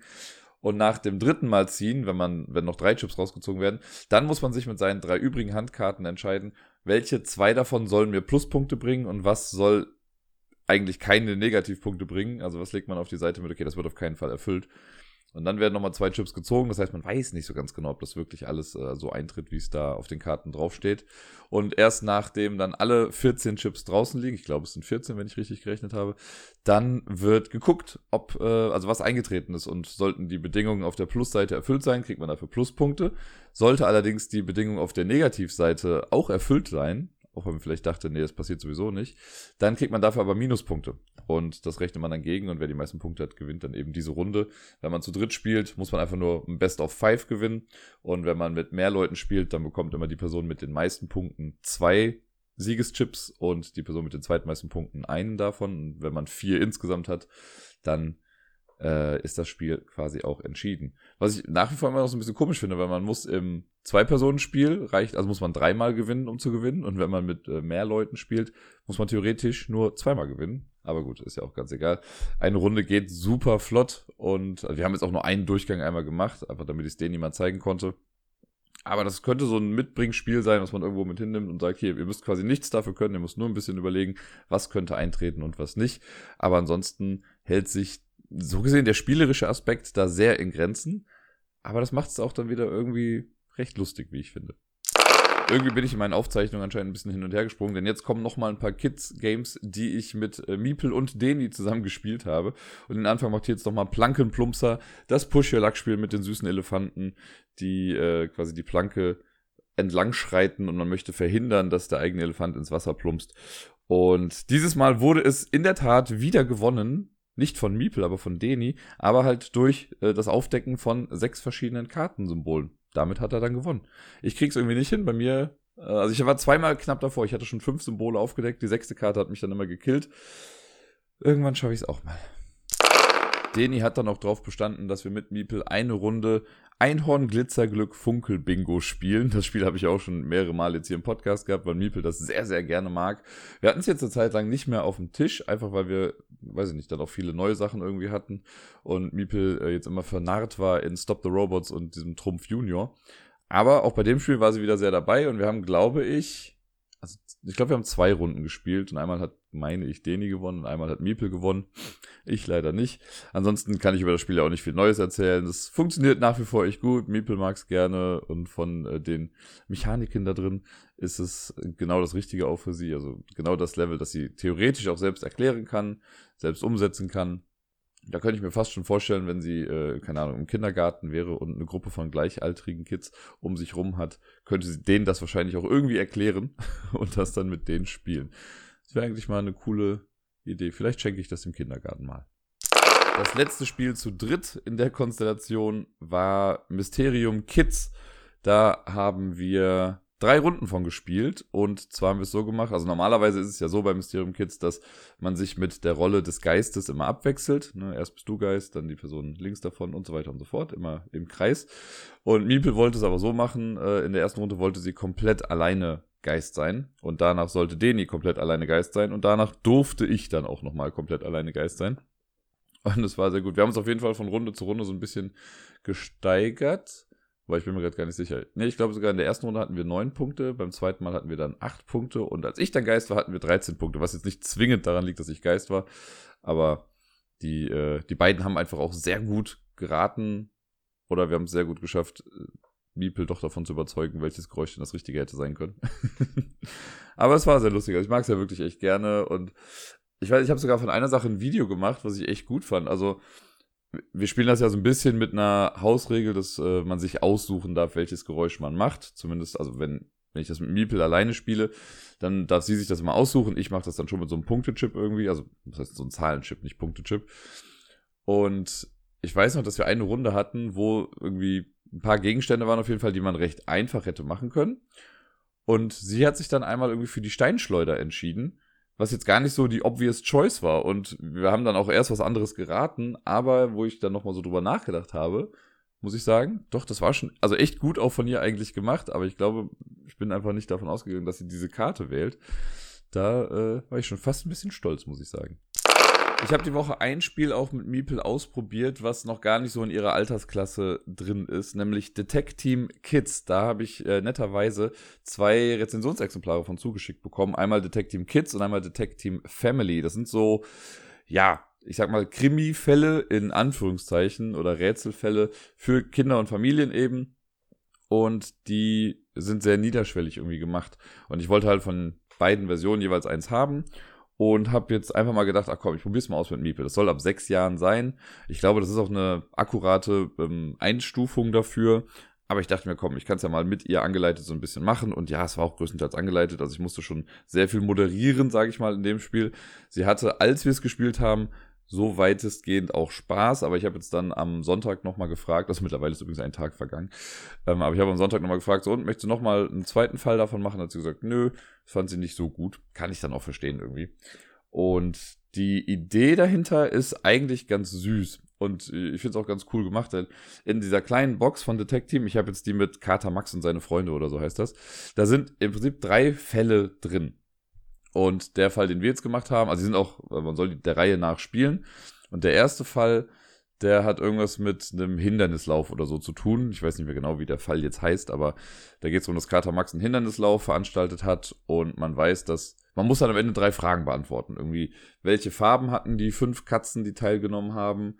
welche ähm, Startnummern hatten die und warum sind zwei Katzen zu spät gekommen oder erst so spät ins Ziel gekommen. Das war glaube ich, genau. Und dann ist es so, dass man eine Startkarte, die legt man in die Mitte. Die ist auch nochmal einfach so ein kleiner Reminder äh, und hilft einem auch ein bisschen schon bei der ähm, Beantwortung der Fragen. Und die restlichen Karten, also dann kommen erst noch die Fallkarten für Fall 2 und Fall 3, die nimmt man zur Seite. Und dann hat man einen Stapel mit Karten, die quasi Szenerien zeigen. Die legt man einfach dann dahin und man muss drei Karten in eine Reihe legen und die vierte Karte, also die, die oben auf dem Stapel ist, die ist quasi auch available. Und wenn man jetzt an der Reihe ist, normalerweise spielt man halt immer abwechselnd, dann sucht man sich zwei Karten aus, die in der Reihe liegen, oder eben die oberste auf dem Stapel, nimmt die und darf die dann rumdrehen. Und äh, das hat den Hintergrund, dass die auf der Vorderseite einfach nur die Szenerie zeigen, ohne irgendwelche Tiere drauf oder so. Äh, man weiß aber dann etwa, wo das liegt. Also man hat um diese Startkarte, die man am Anfang hingelegt hat, hat man quasi acht Felder, wo man es anlegen kann, so dass am Ende ein 3x3-Raster entstehen soll mit einer zusammenhängenden Illustration. Und man kann an den Randfarben erkennen, wo welche Karte hinkommt. Und man darf sich dann halt eben zwei Karten angucken, auf die Rückseite davon. Und dann ist das so ein kleines bisschen wie bei Sherlock zum Beispiel.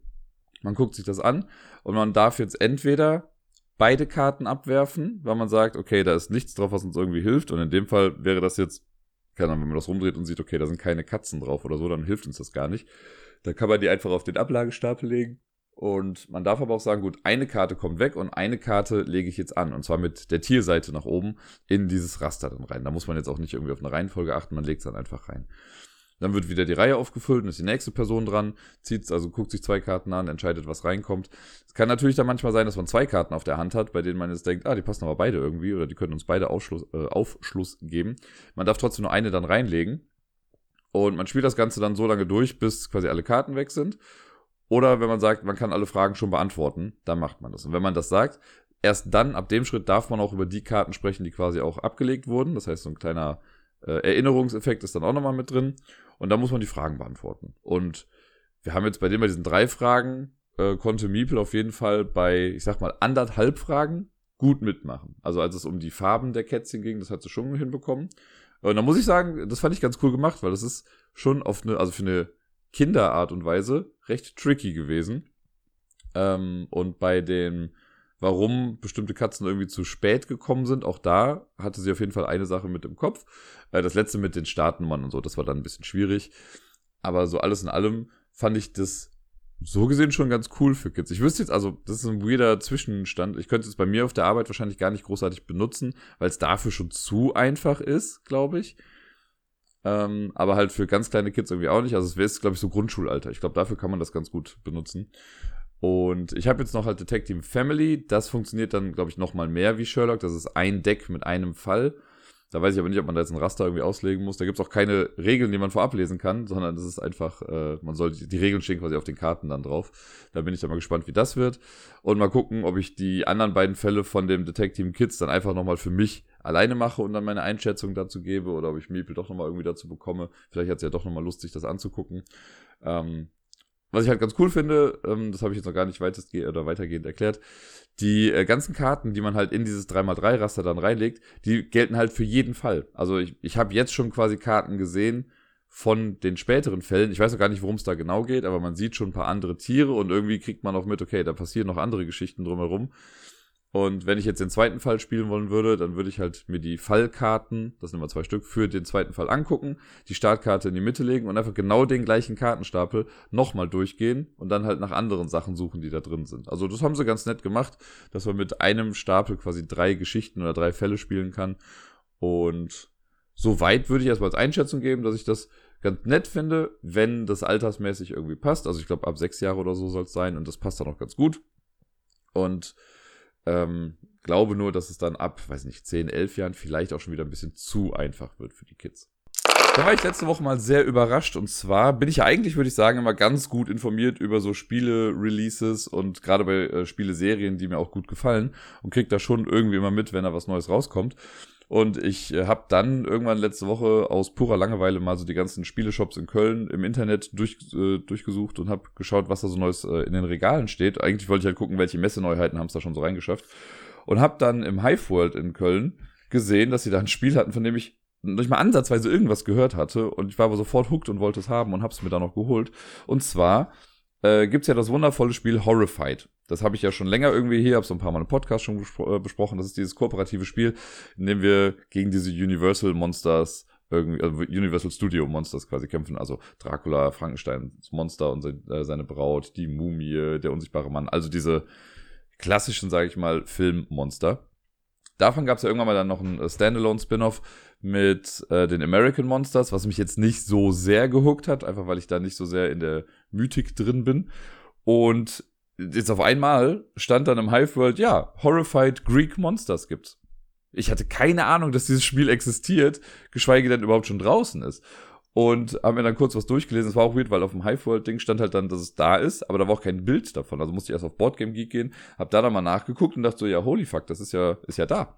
Und dann bin ich auch einfach hingegangen und hab's dann gekauft kurzhand. Ich weiß, die Messe ist gerade rum, aber das wollte ich dann jetzt doch irgendwie haben. Und ich habe dann am muss ich überlegen, ich glaube am Samstag war es. Da habe ich dann abends mal eine Solo-Runde schon mal davon gespielt. Horrified kann man ja prima auch solo spielen. Und ja, das Ganze ist eben wirklich eins zu eins quasi Horrified mit einer neuen Karte, die halt äh, so eine griechische Insel sein soll. Ich habe den Namen jetzt vergessen. Äh, Elysium, glaube ich, soll es sein. Und das, also der Ablauf ist eins zu eins genau das gleiche. Ne? Es gibt verschiedene Charaktere mit verschiedenen Sonderfähigkeiten. Man nimmt sich jemanden und muss versuchen, dann gegen eine bestimmte Anzahl von Monstern zu kämpfen. Die Anzahl der Monster bestimmt dann auch den Schwierigkeitsgrad. Wenn man ein Standardspiel haben will, kämpft man gegen irgendwelche drei Monster, macht man es besonders, oder will man es sich einfacher machen, nimmt man zwei Monster. Will man es schwieriger machen, kann man drei Monster nehmen, äh, vier Monster nehmen, sorry. Und äh, ich dachte einfach, ach komm, ich kenne Horrified, ich mach mal drei Monster Meine Fresse habe ich auf den Sack bekommen. Das äh, war dann schon irgendwie alles knapp und schwierig. Ähm, es ist dann auf jeden Fall so im Spiel, mal ein ganz kurzer Abriss jetzt zu Horrified. Wir, also wenn ich dran bin, habe ich in der Regel vier Aktionsmöglichkeiten oder vier Aktionspunkte. Also man kriegt so ein kleines, ähm, so eine kleine Tafel, wo dann die eigene Figur draufsteht mit der Sonderfähigkeit, die man hat und wie viele Aktionspunkte man hat. Das sind jetzt alles keine bahnbrechenden neuen Fähigkeiten. Ich würde mal fast behaupten, die meisten davon gab es auch schon im alten Horrorfight. Die sind jetzt einfach nur angepasst auf das äh, neue Setting. Ich hatte den Ranger, weil er grün ist. Und der Ranger sagt, ähm, jedes Mal, wenn das Terror-Level nach oben geht, und das geht meistens nach oben, wenn man entweder als, ähm, also wenn die eigene Figur vernichtet wird oder zumindest ins Krankenhaus geschickt wird, in Anführungszeichen. Oder wenn eine Legend, was hier die äh, Civilians sind, also die Leute, die einfach von A nach B laufen, wenn äh, die getötet wird, dann geht das Terror-Level 1 nach oben. Und bei dem ist so, immer wenn das Terror-Level 1 nach oben geht, bekomme ich eine Perk-Karte. Das ist eine gute Karte quasi, die mir dann so eine, Sonderfäh eine einmalige Sonderfähigkeit irgendwie gibt. Und das war eigentlich ganz gut, dachte ich mir gerade im Solo-Spiel. Man startet ähm, schon mit drei Punkten auf dieser Terrorleiste und muss sich dann da durchwuseln. Und wenn ich dran bin, kann ich halt vier Sachen machen. Ich kann, also die Monster laufen über das Feld und so nach und nach kommen halt diese Legends dann auch aufs Feld. Ich kann zu einem angrenzenden Feld laufen, das ist ein Aktionspunkt. Ich kann, wenn ich gehe, kann ich so eine Legend, wenn die auf meinem Feld steht, kann ich sie einfach mitnehmen. Wenn ich mehrere auf meinem Feld habe, kann ich auch mit allen weitergehen. Und diese Legends muss man immer zu bestimmten ähm, Stationen bringen, quasi auf dem Board, um dann auch so Perk-Karten wieder zu bekommen und sie eben in Sicherheit zu bringen. Dann kann ich äh, die Aktion Guide machen. Das heißt, wenn ich auf einem Feld stehe und benachbart zu mir steht so eine Legend, kann ich die zu mir holen. Oder ich kann eine Legend, die mit mir auf dem Feld steht, auf ein benachbartes Feld schicken. Da muss man manchmal nicht noch den extra Schritt mitgehen, sondern kann sagen, da, du gehst jetzt den Weg da lang und dann bist du safe. Äh, dann kann man äh, Items aufnehmen. Auf den Feldern sind zu Beginn des Spiels schon zwölf Items verteilt irgendwie, immer so also zufällig. Und es kommen jede Runde quasi neu dazu. Und wenn ich auf dem Feld bin, kann ich für eine Aktion alle Items aufnehmen, die ich dann habe. Ich kann, wenn ich auf bestimmten Feldern stehe, die äh, Pläne der Monster durchkreuzen, beziehungsweise daran arbeiten, die eben einzufangen. Und ich glaube fast, dass es das jetzt war mit den Aktionen. Man kann theoretisch, wenn man mit anderen Personen auf einem Feld steht, auch Items tauschen. Das hatte ich jetzt nicht, weil ich halt komplett äh, True Solo gespielt habe. Ja, und ich glaube, das war's größtenteils. Zumindest fällt mir jetzt gerade erstmal nichts weiter ein, was man noch so tun kann. Und immer wenn man seine Aktion gemacht hat, kommt danach die Monsterphase. Und die finde ich bei Horrified einfach super simpel, super cool gemacht. Es gibt ein Monsterdeck und hier ist es so, man äh, deckt dann die oberste Karte auf und die arbeitet man quasi von oben nach unten herab. Also ähm, da oben rechts in der Ecke steht immer, wie viele neue Items kommen rein. Das heißt, man zieht dann so viele Items, wie da steht und platziert die auf die entsprechenden Felder. Das steht auf den Items immer drauf, wo die hin platziert werden. Ähm, dann kommt danach ein Effekt, der meistens irgendwie mit den Monstern zu tun hat. Bewege Monster XY oder keine manchmal muss man auch Sachen abgeben. Äh, das, da liest man einfach, was da steht. Und ganz unten gibt's dann noch die Bewegungsphase der Monster. Und da guckt man, muss man so ein paar Symbole lesen und dann kann es sein, dass sich ein oder zwei oder vielleicht sogar auch mehr Monster bewegen. Äh, die bewegen sich dann immer auf kürzestem Weg zu den nächsten äh, Helden und Heldinnen oder sie, äh, wenn die halt zu weit weg sind, dann gucken sie auch nach den Legends, ob die irgendwie in der Nähe stehen und gehen dann dahin und greifen eventuell dann auch an. Und die Anzahl, also Angriff heißt, also wir selber können die Monster nicht aktiv quasi angreifen, sondern wir können das nur aushalten. Die Monster können uns aber angreifen, das machen sie mit Würfeln. Es gibt so drei sechsseitige Würfel, die haben Blankoseiten, wenn die gewürfelt werden, passiert nichts. Die haben einen Hit, äh, wenn das kommt, dann kriegt man halt einen Schaden. Legends, also halt diese NPCs, die sterben bei einem Schaden schon sofort. Wir selbst als Helden- und Heldinnen-Truppe können äh, den Schaden abwenden. Und zwar, indem man irgendein Item weggibt, quasi. Das werfen wir als Schutz quasi in deren Gesicht oder Gesicht her, im Falle der Chimäre. Ähm, und dann kann man sich damit ein bisschen schützen. Und ansonsten, wenn man das nicht kann, dann würde man eben, wird das Terror-Level 1 nach oben gehen und als, äh, also ich selber, wenn ich jetzt verlieren würde, dann würde man dann auf den Tempel der Nyx irgendwie zurückkommen, sowas wie das Krankenhaus vorher. Und dann macht man da quasi dann weiter ab der nächsten Runde. Ja, und das ist aber so die Monsterphase. Das heißt, Items drauflegen, Effekte abhandeln und dann Monster bewegen sich äh, und greifen eventuell an. Und dann ist man wieder dran quasi und macht äh, seinen Zug. Normalerweise ist es halt so, wenn man mit mehr Leuten spielt, dann findet diese Monsterphase halt wirklich nach jedem Zug irgendwie statt und nicht irgendwie nachdem alle einmal dran waren. Das heißt, es passiert immer relativ viel mit den Monstern. Und ja, ich habe dieses Mal gekämpft dann gegen die Medusa, äh, Cerberus und den Minotaurus. Das waren meine drei Monster, die ich mir ausgesucht habe. Ohne zu lesen, was die irgendwie für Effekte haben. Ich habe einfach gesagt, ach komm, das sind die drei Bekannten. Die nehme ich jetzt mal. Es gibt noch in der Box äh, die Sirene, die äh, Chimäre und den Basilisken. Bei denen weiß ich jetzt noch nicht genau, wie man sie bekämpft. Bei der Medusa war es so, die war auch so ein bisschen äh, mein, mein Nemesis in dem Ding die hat sich relativ viel bewegt äh, und die hat, die ist ja die Geschichte mit den Schlangenhaaren und wenn man äh, von ihr angeguckt wird, so dann wird man zu Stein und man möchte sie halt selbst äh, dazu bringen, dass sie sich selbst im Spiegel anguckt. Deswegen werden vier Spiegel am Anfang auf der Map verteilt und man kann sie, wenn man auf dem Feld mit ihr steht, kann man sie mit Hilfe einer bestimmten Itemfarbe kann man sie dann fernsteuern quasi und versucht sie dann zu diesen Spiegeln zu bringen. Wenn sie viermal in den Spiegel geguckt hat, dann kann man sie bekämpfen. Dafür muss man dann aber in Medusas Garten oder so reingehen. Das ist eine Höhle, äh, hier der Begriff Lair, und also ein Unterschlupf quasi. Das ist eine Sache, die quasi neu ist hier in dem Greek-Ding. Da gibt's vier Layers, die werden am Anfang gemischt. Das heißt, man weiß nicht, wo diese Layers sind. Man braucht für vier von den sechs Monstern, die drin sind, die haben halt so eine eigene, so einen eigenen Unterschlupf. Ähm, und da ändert sich die Position halt von Spiel zu Spiel. Das finde ich ganz nett. Ähm, ich weiß nicht, ob es das jetzt zwingend gebraucht hätte. Es gibt auf jeden Fall ein paar Karten, die halt damit auch zu tun hatten. Also ich hatte es auch einmal, das ist glaube ich Confusion. Da hatte ich dann ein Layer schon aufgedeckt, das war dann das von Cerberus. Und das hieß dann, ja, ein äh, offener Layer wird wieder rumgedreht und dann werden alle gemischt und neu verteilt. Okay, das heißt, der Zugang zu Cerberus Unterschlupf hat sich dann halt woanders hin bewegt und dann musste man den erst wieder finden. Und genau, dafür gibt es diese Layers quasi, die kann man dann durch Items aufdecken. Und dann muss man da meistens hingehen, um irgendwas zu tun. Und die Medusa hat auf jeden Fall eine arschige Fähigkeit. Es ist ja so, dass die Monster, wenn sie halt einen Hit würfeln, das habe ich eben gar nicht mehr zu Ende erklärt, aber wenn die einen Hit würfeln, dann kriegt man halt Schaden. Wenn man Ausrufezeichen würfelt, wird das zuerst abgehandelt und das ist quasi die Special Ability von denen. Und das ist bei der Medusa gewesen, dass die, äh, dass man dann versetzt wurde. Alle Figuren von uns, die auf diesem Feld sind mit ihr, werden dann auf den Tempel gestellt, der am weitesten weg ist. Es gibt vier Tempel in dem Spiel, glaube ich. Tempel von Hades, Tempel von Zeus, Tempel von Athen und Tempel von Nyx. Ich glaube, das waren alle. Und man muss dann eben zählen, welcher Tempel ist jetzt äh, von den Feldern her quasi am weitesten weg. Und da wird man dann hingestellt. Und das ist im Solo-Spiel so ultra brutal gewesen, weil ich ja stellenweise dann mit diesen ganzen Legends rumgelaufen bin, um die irgendwo hinzubringen. Und dann kommt die Medusa auf einmal und schmeißt mich halt weg. Und das ist halt so, ja, okay, geil, danke, was soll das denn jetzt? Und dann musste der erst wieder hinlaufen und hoffen, dass die halt in der Zwischenzeit niemanden tötet.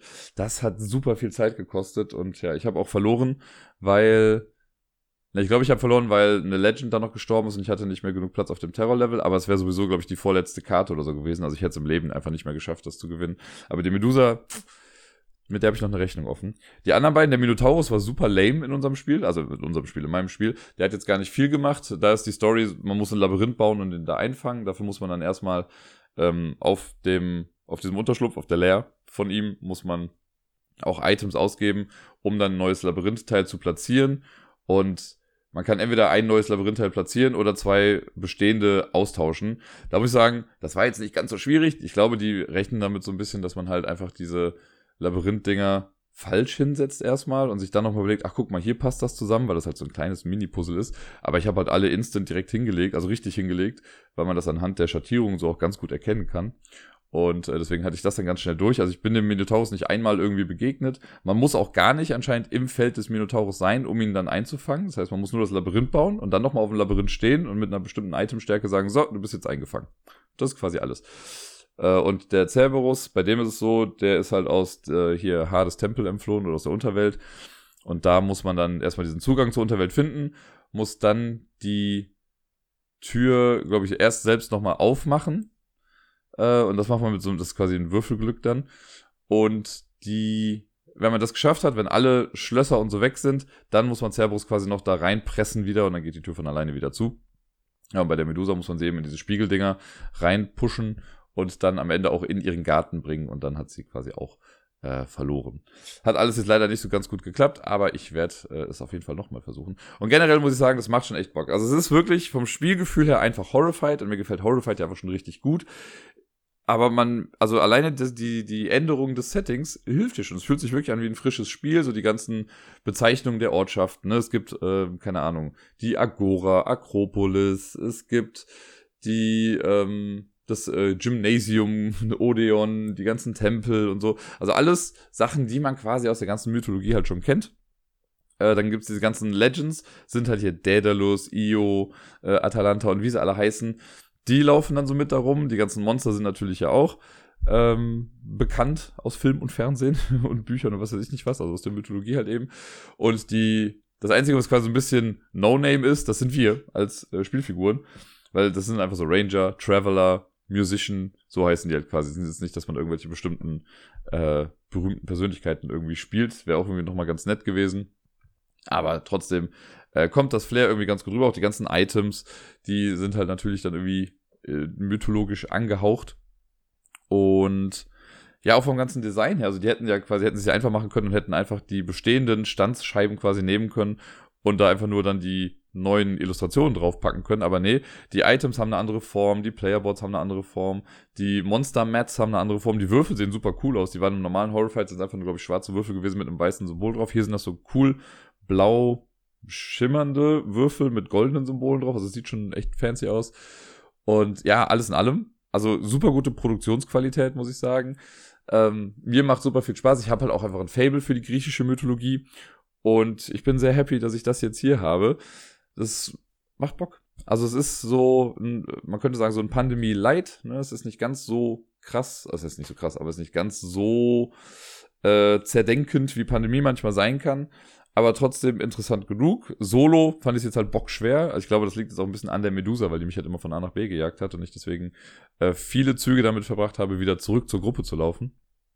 Aber es war wirklich sehr spaßig und ich werde das bestimmt noch ein ums andere Mal irgendwie spielen und habe auch richtig Bock, das noch anderen Menschen hier zu zeigen. Und wir schließen die Berichterstattung der Spiele der letzten Woche mit einem Kinderspiel ab. Und zwar, wir spielen Einkaufen. Das habe ich mal beim Einkaufen mit Meeple irgendwann mitgenommen Äh, sie hat das irgendwie gesehen und meinte, hier, das will sie mitnehmen. Und es war im Angebot für ein paar Euro, keine Ahnung. Da haben wir das mitgenommen. Wir haben es seitdem dann einmal gespielt und jetzt hatte sie aber Lust, das nochmal auszuprobieren. Ich glaube, das lag daran, weil wir eine Münze aus dem Spiel, die haben wir mal für was anderes benutzt und die hatte sie jetzt wieder in der Hand und dann hat sie sich dran erinnert und wollte es dann noch spielen. Und davon haben wir dann direkt zwei Runden hintereinander gespielt. Es war sehr fair. Einmal hat sie gewonnen, einmal habe ich gewonnen. Und es ist ja wirklich ein ganz einfaches Spiel, ne? Roll and Move. Man würfelt, um sich dann äh, auf so einer kleinen Map, sag ich mal, vorzubewegen. Und man hat eine kleine Einkaufsliste mit vier Items drauf und man versucht einfach schnellstmöglich diese Sachen zu kaufen und sie wieder nach Hause zu bringen. Und man startet mit äh, acht Geld im Portemonnaie, mit acht Euro.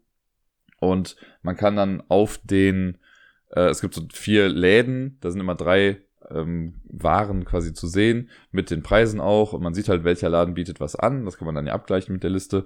Und dann geht man in die bestimmten Läden, um das dann zu holen. Und man kann dann auch so Sachen machen, ach guck mal, das gibt's hier günstiger. Ne, hier gibt's die Brezel für ein Euro, da kosten sie drei Euro. Und man möchte es halt vermeiden, nochmal zur Bank laufen zu müssen. Das ist auch eine äh, Option. Das hatte ich zum Beispiel weil es eine Sache bei mir nur teuer irgendwie immer gab. Dann habe ich halt erst alles gekauft, was ich haben konnte, musste dann aber nochmal zur Bank rennen. Die Bank ist allerdings hier das reinste Glücksspiel. Wenn man da ist, würfelt man quasi den Würfel und das, was man würfelt, kriegt man dann eben als Geld. Das wäre eigentlich eine ganz coole, also ich würde häufiger zur Bank gehen, wenn das so wäre, weil man dann immerhin die Chance hat, mehr Geld zu bekommen. Und dann kann man weiter einkaufen gehen. Aber in der Regel kann man schon fast sagen, wenn man das machen muss, hat man schon verloren. Weil, äh, ja, bei Miepel war es jetzt zum Beispiel so, in der ersten Runde, die wir gespielt hatten, hat es halt wirklich ganz gut gepasst, dass sie mit diesen acht Euro, die sie da hatte, konnte sie alles kaufen, was auf dem Feld war und musste einfach nur noch zurück nach Hause gehen. Und ich konnte halt drei von vier Sachen kaufen, musste dann zur Bank und dann äh, konnte ich quasi noch das letzte kaufen. Und damit hat man dann schon verloren. In der zweiten Runde sind wir beide mit dem Geld gut hingekommen. Da hatte ich einfach nur besseres Würfelglück und äh, war dann eine Runde früher zu Hause. Und ja, das Spiel, es ist wirklich nichts äh, Grandioses, aber Miepel fand es sehr lustig auf jeden Fall mit der Einkaufsliste, da zu gucken, was sie irgendwie braucht. Und sie hat auch das mit dem Geldzählen echt gut hinbekommen. Vor allen Dingen auch dann, wenn man in einem Laden direkt zwei Sachen irgendwie kaufen kann. Das hat auch gut geklappt. Ähm, das, keine Ahnung, ist jetzt kein Spiel, was wir wahrscheinlich bis in die Ewigkeit irgendwie spielen werden. Aber so ein bisschen für das, also ich meine, sie geht ja oft mit mir auch irgendwie einkaufen, sie kennt das ja irgendwie auch schon alles. Äh, ich habe jetzt mal überlegt, auch aufgrund des Spiels, dass ich ihr demnächst vielleicht auch einfach mal eine Einkaufsliste male oder schreibe, äh, wahrscheinlich eher male. Und äh, dann soll sie mal losgehen, weil sie kennt ja mittlerweile hier im Supermarkt, wenn wir da einkaufen gehen, auch die Regale und weiß eigentlich, wo was zu finden ist. Und dann würde ich sie einfach mal mit einer Liste losschicken und mal gucken, äh, was dann so passiert. Das, also da in die Richtung hat äh, das Spiel als Ideengeber sehr gut schon mal funktioniert.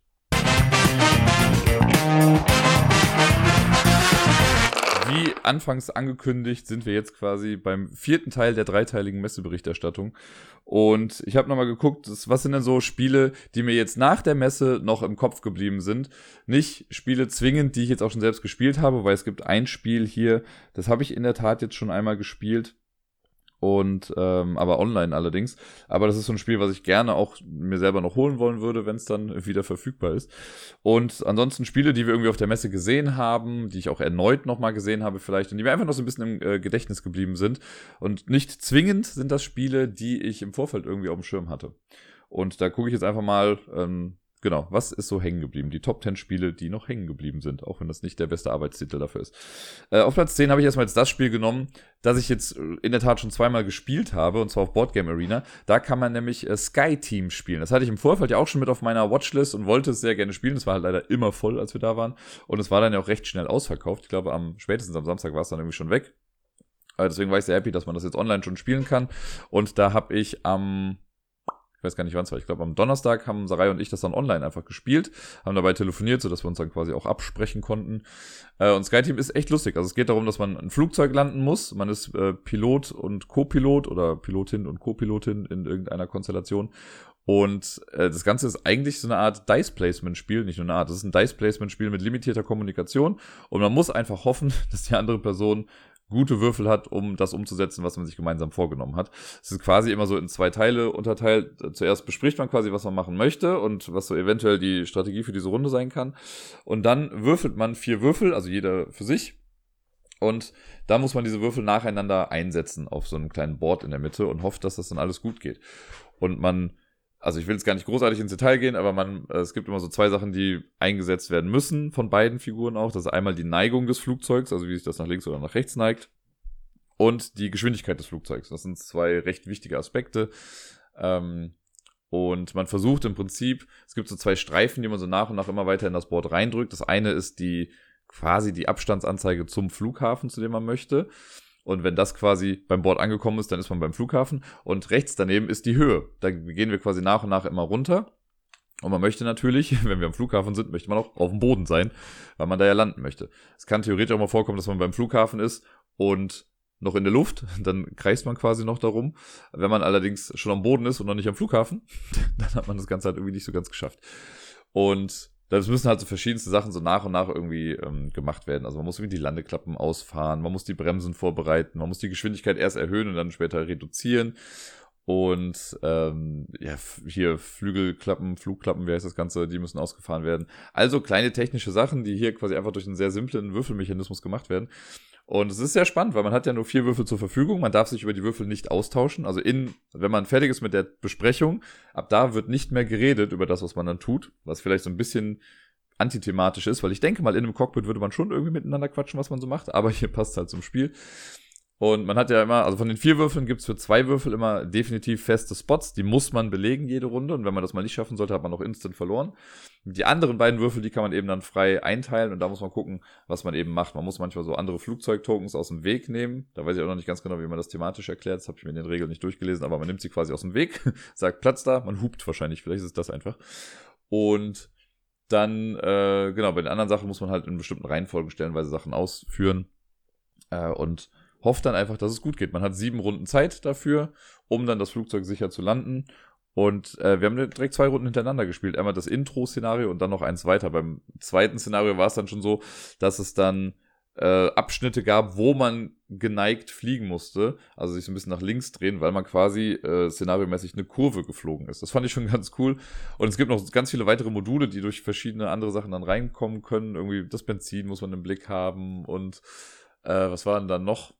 Gab auch irgendwas mit einer Sanduhr, glaube ich, dass man am Anfang nur 30 Sekunden Zeit hat, sich zu besprechen und dann muss man halt loslegen. Also sind schon ein paar Sachen mit drin.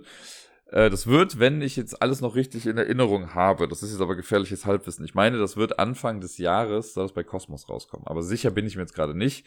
Ähm, nagelt mich jetzt nicht drauf fest, aber ich meine, das war das, was ich dazu irgendwie gehört habe. Ja, das war SkyTeam. Bei den anderen wird es jetzt wahrscheinlich ein bisschen schneller gehen mit der Erklärung, weil ich eben nicht genau weiß, wie es funktioniert.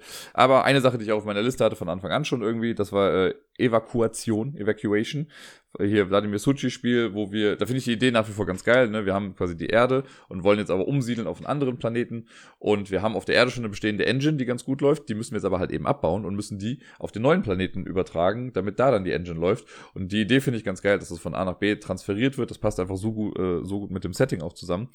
Und da bin ich mal sehr gespannt drauf, das vielleicht irgendwann mal zu spielen. Ich habe schon gesehen, dass Menschen in meinem Umfeld das auch haben. Vielleicht komme ich da irgendwann mal zu in den Genuss, das dann auch spielen zu können. Aber ja, spricht mich einfach sehr von der Idee an, also sowohl mechanisch als auch äh, vom Setting her. Auf Platz Nummer 8 habe ich The Fox Experiment. Das haben wir uns auf der Messe irgendwie mal kurz angeguckt, aber sowohl Sarai als auch ich sind jetzt alleine vom Zugucken nicht hundertprozentig draus schlau geworden. Äh, auf dem Discord hatte Elvira das neulich mal ein bisschen näher erläutert, meinte, es im Prinzip ein Roll-and-Ride-Spiel, aber es sieht irgendwie ganz cool aus. Und man schreibt auf jeden Fall auch Sachen auf, die, auf das Material irgendwie drauf. Ich glaube, man gibt halt den ganzen Füchsen, die man da sagt, die gibt man dann auch einfach Namen. Ich weiß nicht, ob das jetzt das Einzige ist, was man dann da noch so draufschreibt.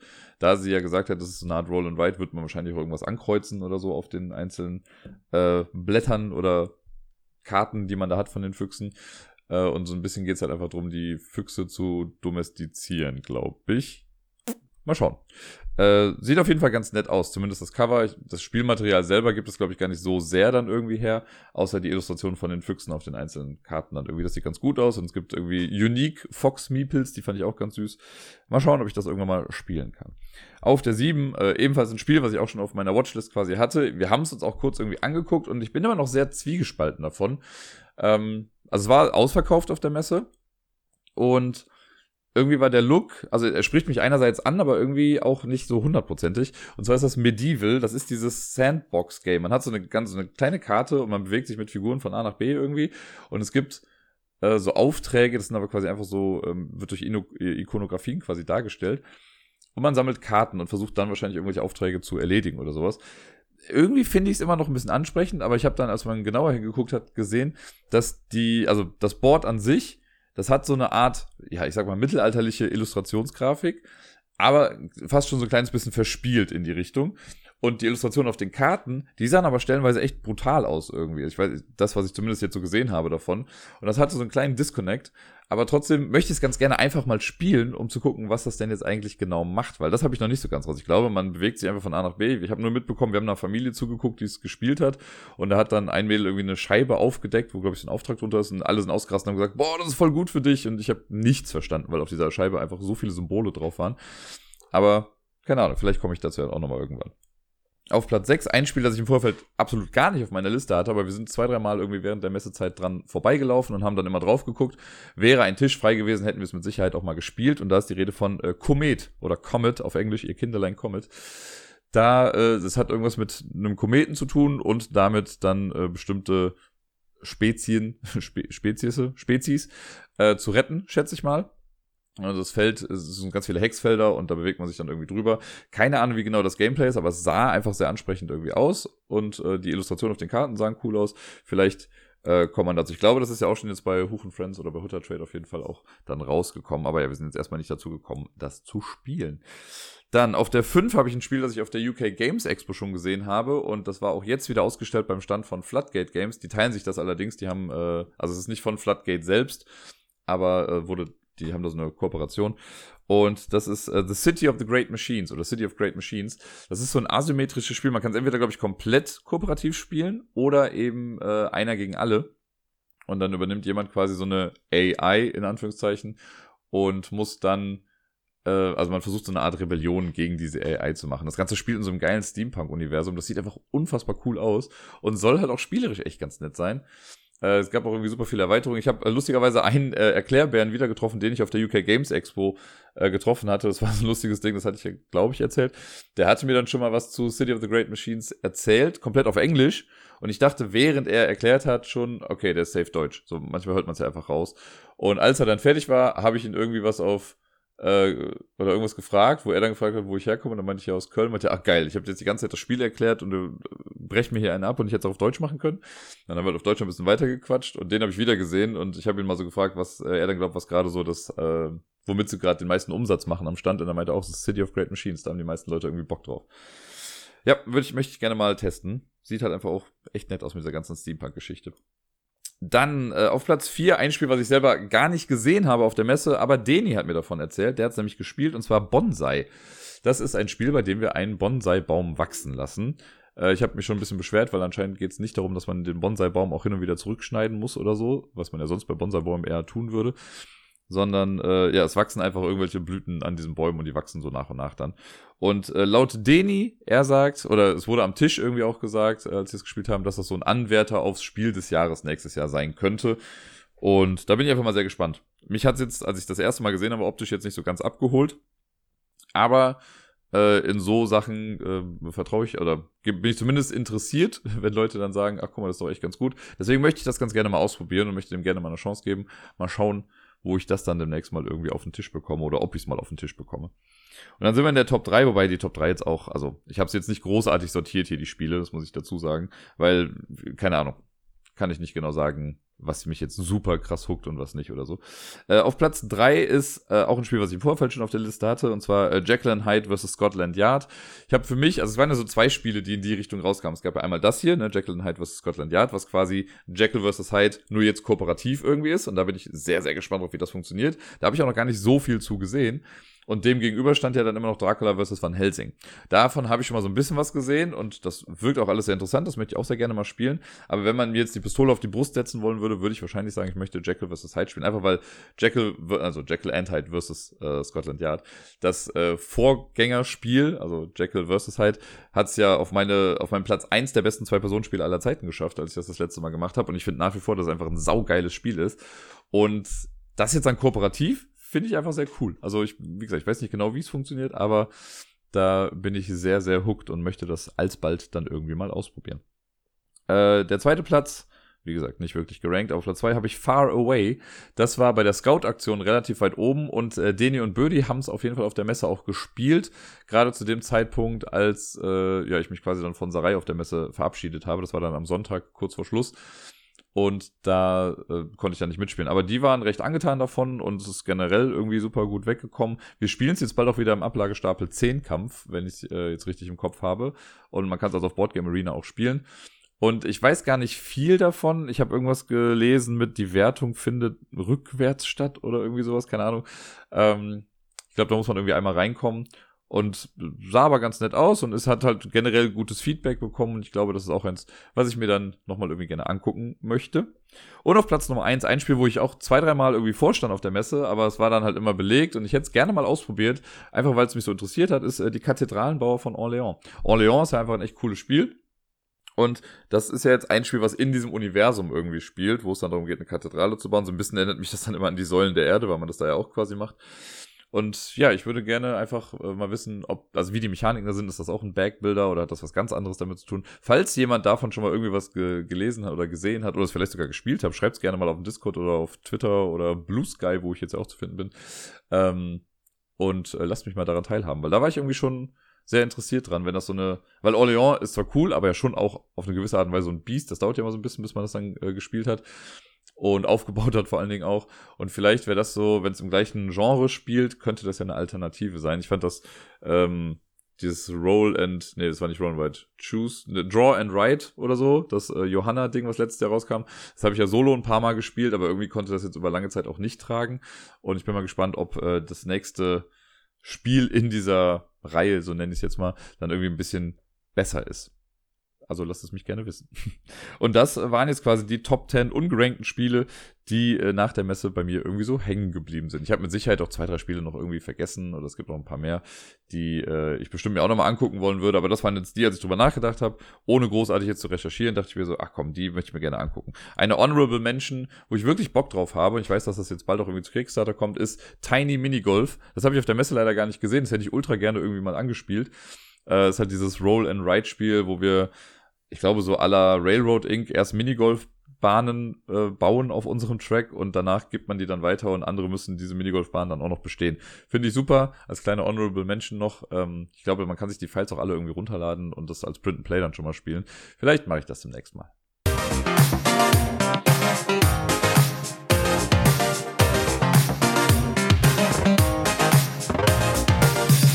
Sonst so. Es war für mich gar nicht so einfach, mir äh, jetzt aufzuschreiben oder nochmal nachzuvollziehen, was jetzt eigentlich genau alles heute im und sonst so besprochen werden müsste oder was ich so alles erzählen kann. Einfach weil durch die Messe ja auch so ein kleiner Cut drin war. Ich habe ja gar nichts großartig sonst von davor erzählt, äh, wenn ich mich äh, richtig erinnere auf jeden Fall. Da ging es ja wirklich größtenteils um die Messe an sich. Und äh, eine Sache, die mir noch quasi hängen geblieben ist oder wo ich noch ein bisschen was zu sagen wollte, ich habe kurz vor der Messe, an dem Montag vor der Messe, da habe ich äh, das erste Mal einen eigenen Workshop gegeben äh, im Rahmen, also äh, in der Tätigkeit als Kinderschutzfachkraft. Ich habe ja letztes Jahr äh, die Ausbildung gemacht zur Insofa, so nennt sich das die insoweit erfahrene Fachkraft im Kinderschutz.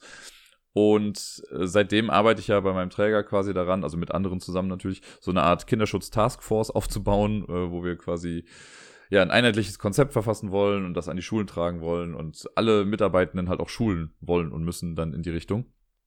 Äh, und da arbeiten wir sehr intensiv eigentlich dran, immer so im Hintergrund. Und jetzt äh, durfte ich mit einer Kollegin zusammen quasi so einen Workshop geben im Rahmen der Ausbildung unserer Inklusionsbegleitungen, was super spannend war. Und wir haben uns da im Vorfeld immer mal wieder getroffen und haben uns ein Konzept überlegt. Und das war halt so ein, also wir waren insgesamt, ich glaube, sieben oder acht Unterrichtseinheiten waren es quasi an einem Tag. Es waren dann insgesamt äh, sechs bis sieben Stunden, glaube ich, oder so. Und äh, ja, ich glaube, also in der Vorbereitung waren wir recht entspannt. Ich war dann kurz vorher, ich sag mal, positiv aufgeregt. Ne? Es war nicht, dass ich nervös war und dachte mir, oh Gott, was mache ich eigentlich? Ich kann das alles gar nicht, das nicht. Aber natürlich so als erstes Mal als Premiere, man hat ja schon noch einen gewissen Anspruch, ne? jetzt als äh, ja, ausbildende Person da tätig zu sein. Das äh, ist in dem Fall ja irgendwie schon noch was Neues gewesen. Und ich muss sagen, das hat echt gut funktioniert. Also wir haben im, zum einen haben wir am Ende einfach echt gutes Feedback bekommen, dass das echt schön und kurzweilig war. Das war auch so ein bisschen unser Ding, weil wir dachten, das kann halt auch ein sehr trockenes Thema sein.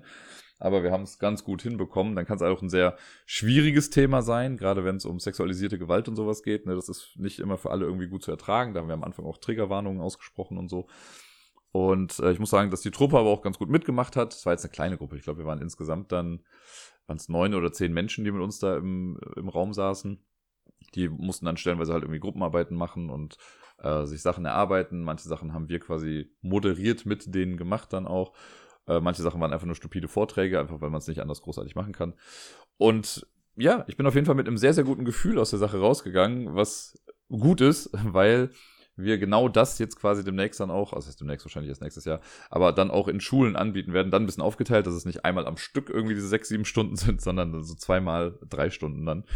Äh, und müssen das dann quasi mit allen auch nochmal machen, damit die, ja, wissen, wie es äh, so abläuft bei uns im Kinderschutz. Aber das war eine sehr coole Erfahrung und äh, ich hoffe, dass ich das noch ein paar Mal mehr irgendwie machen darf, weil ja, irgendwie, irgendwie hat Spaß gemacht. Sehr viel sogar. Und sonst war, also jetzt, das war das Einzige, was jetzt noch vor der Messe irgendwie, glaube ich, großartig wichtig war. Ansonsten, äh, diese Woche war auch noch nicht viel. Ich hatte jetzt ja noch Ferien eine Woche und also zumindest was die Schule anging. Ich habe jetzt äh, im Jamesons habe ich noch häufiger gearbeitet. Ich hatte am Montag und am Mittwoch und jetzt auch gestern Abend. Also ich habe zwar am Sonntag angefangen, den Podcast aufzunehmen. Mittlerweile ist Montag, weil ich nicht ganz fertig geworden bin gestern. Also ich habe jetzt in der Zeit schon wieder dreimal Karaoke moderiert und es war, also oh boy. Also ich sag mal so, gestern Abend war richtig gut, es hat echt viel Spaß gemacht. Am Mittwoch war es auch ein sehr entspannter Abend, das war nett. Aber der Montag direkt nach der Messe, ne, ey, ich hätte, ich hätte durchdrehen können oder ich wollte durchdrehen. Da war nämlich in Köln die Anuga, diese Essens-Gastro-Messe. Und äh, immer wenn die Anuga ist, dann gibt's halt äh, Karaoke nonstop quasi im Jamesons. Und ist auch immer super voll, weil die ganzen Leute von der Nuga halt wissen, da ist Karaoke, ist geile Party, wir kommen ins Jamesons. Und so war es dann auch. So, die erste Stunde war noch ganz nett und dann wurde es immer voller und immer voller. Und es gibt halt so zwei Arten irgendwie von vollen Abenden. Ne? Es kann super voll sein und eine richtig geile Stimmung sein. Und dann macht dann, das macht super viel Spaß oder halt super anstrengend. Und die waren alle so hammerhart betrunken und besoffen. Das, also, das war einfach kein Spaß mehr irgendwann. Ne? Da sind Leute also wir haben so eine Regel und ich konnte es mich selber schon nicht mehr sagen hören, ne? aber wir sagen immer, ey Leute, keine Getränke auf der Bühne. So, ne? Da ist Technik, da ist Equipment, so, wenn ihr da besoffen rumhampelt oder so, dann wird es alles nass und klebt und bla, ist einfach scheiße. Deswegen keine Getränke auf der Bühne. Wie oft ich an diesem Abend sagen musste, no drinks on stage, guys. Ey, das geht auf keine Kuhhaut mehr, ne? Dann hatte ich Leute, die so besoffen waren, dass sie umgefallen sind auf der Bühne. Leute, die so abgefuckt waren, dass sie nicht sofort singen konnten, dass sie irgendwie die Zettel weggerissen haben, die ich auf meinem Pult irgendwie stehen hatte. Also ich war richtig sauer. Wir haben auch zwei, drei Leute haben wir irgendwie rausschmeißen lassen äh, an dem Abend. Und ich war einfach nur noch happy, als es vorbei war. Das hat mich wirklich so genervt. Und ich war froh, dass ich nur einen Abend davon irgendwie mitmachen musste, was die äh, Anuga anging. Aber das war echt, äh, nee, das war nicht so schön. Dafür, wie gesagt, waren die anderen beiden Male dann echt nett und haben echt sehr viel Spaß gemacht. Gerade gestern Abend war wirklich sehr, sehr schön und ähm, das war so ein Abend, wo ich sage, ja, das mache ich wirklich gerne. So, wenn so die Abende sind, nicht super krass überfüllt, aber immer eine gute Stimmung, das macht einfach Bock. So, wenn man merkt, alle sind sich wohlwollend gegenüber eingestellt, dann äh, kann ich das auch gut machen. Ansonsten habe ich äh, jetzt am Wochenende hatte ich komplett Zeit mit Miepe, die war von Freitag bis Sonntag bei mir, davor die Woche auch immer mal wieder natürlich. Und äh, wir haben so unser Standardding gemacht. Wir waren wieder am Halligalli, wir waren am Wochenende, gut, das Wetter war jetzt nicht so super gut. Wir waren bei meiner Schwester, die äh, hat ihren Geburtstag äh, nochmal nachgefeiert quasi und da war Miepel dann auch mit dabei. Das war echt ganz schön. Das war auch lustig, weil ich halt super viele Freundinnen und Freunde von meiner Schwester schon super lange auch nicht mehr gesehen habe. Normalerweise halt immer so gefühlt mindestens einmal im Jahr, aber es war jetzt die letzten Jahre durch die Pandemie und alles halt auch nicht immer ganz so easy.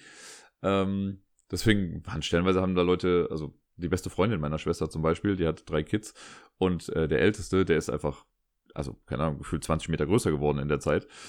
Und andersrum haben sich Leute halt auch gewundert, so, ach krass, das ist also Miepel. die konnte, beim letzten Mal war das noch einfach ein sabberndes Etwas und jetzt läuft sie rum und redet und macht Dinge. Das war schon äh, sehr sweet auf jeden Fall. Ja, und sonst haben wir hier ein bisschen gebastelt und gemalt und ähm, einfach eine echt nette Zeit gehabt. Wir haben, äh, Miepel hat den ersten Disney-Film geguckt. Ich weiß gar nicht, ob ich es beim letzten Mal schon mal erzählt hatte oder bei zwei Wochen davor. Weil wir haben den schon mal geguckt, aber nicht komplett, weil Miepel da noch meinte, nee, es ist ja ein bisschen zu gruselig. Und dann habe ich auch gesagt, gut, dann müssen wir das ja nicht zu Ende gucken oder nicht ganz gucken. Und zwar war es äh, Die Hexe und der Zauberer. Ähm, weil wir irgendwie kurz vorher immer mal wieder die äh, Artus-Sage als Thema hier hatten. Ich weiß gar nicht mehr, wie wir drauf gekommen sind. Ich glaube, sie hat irgendwo ein Schwert gesehen oder wir haben über Ritterbogen gesprochen und dann kamen wir auf das Schwert im Stein und all so Geschichten.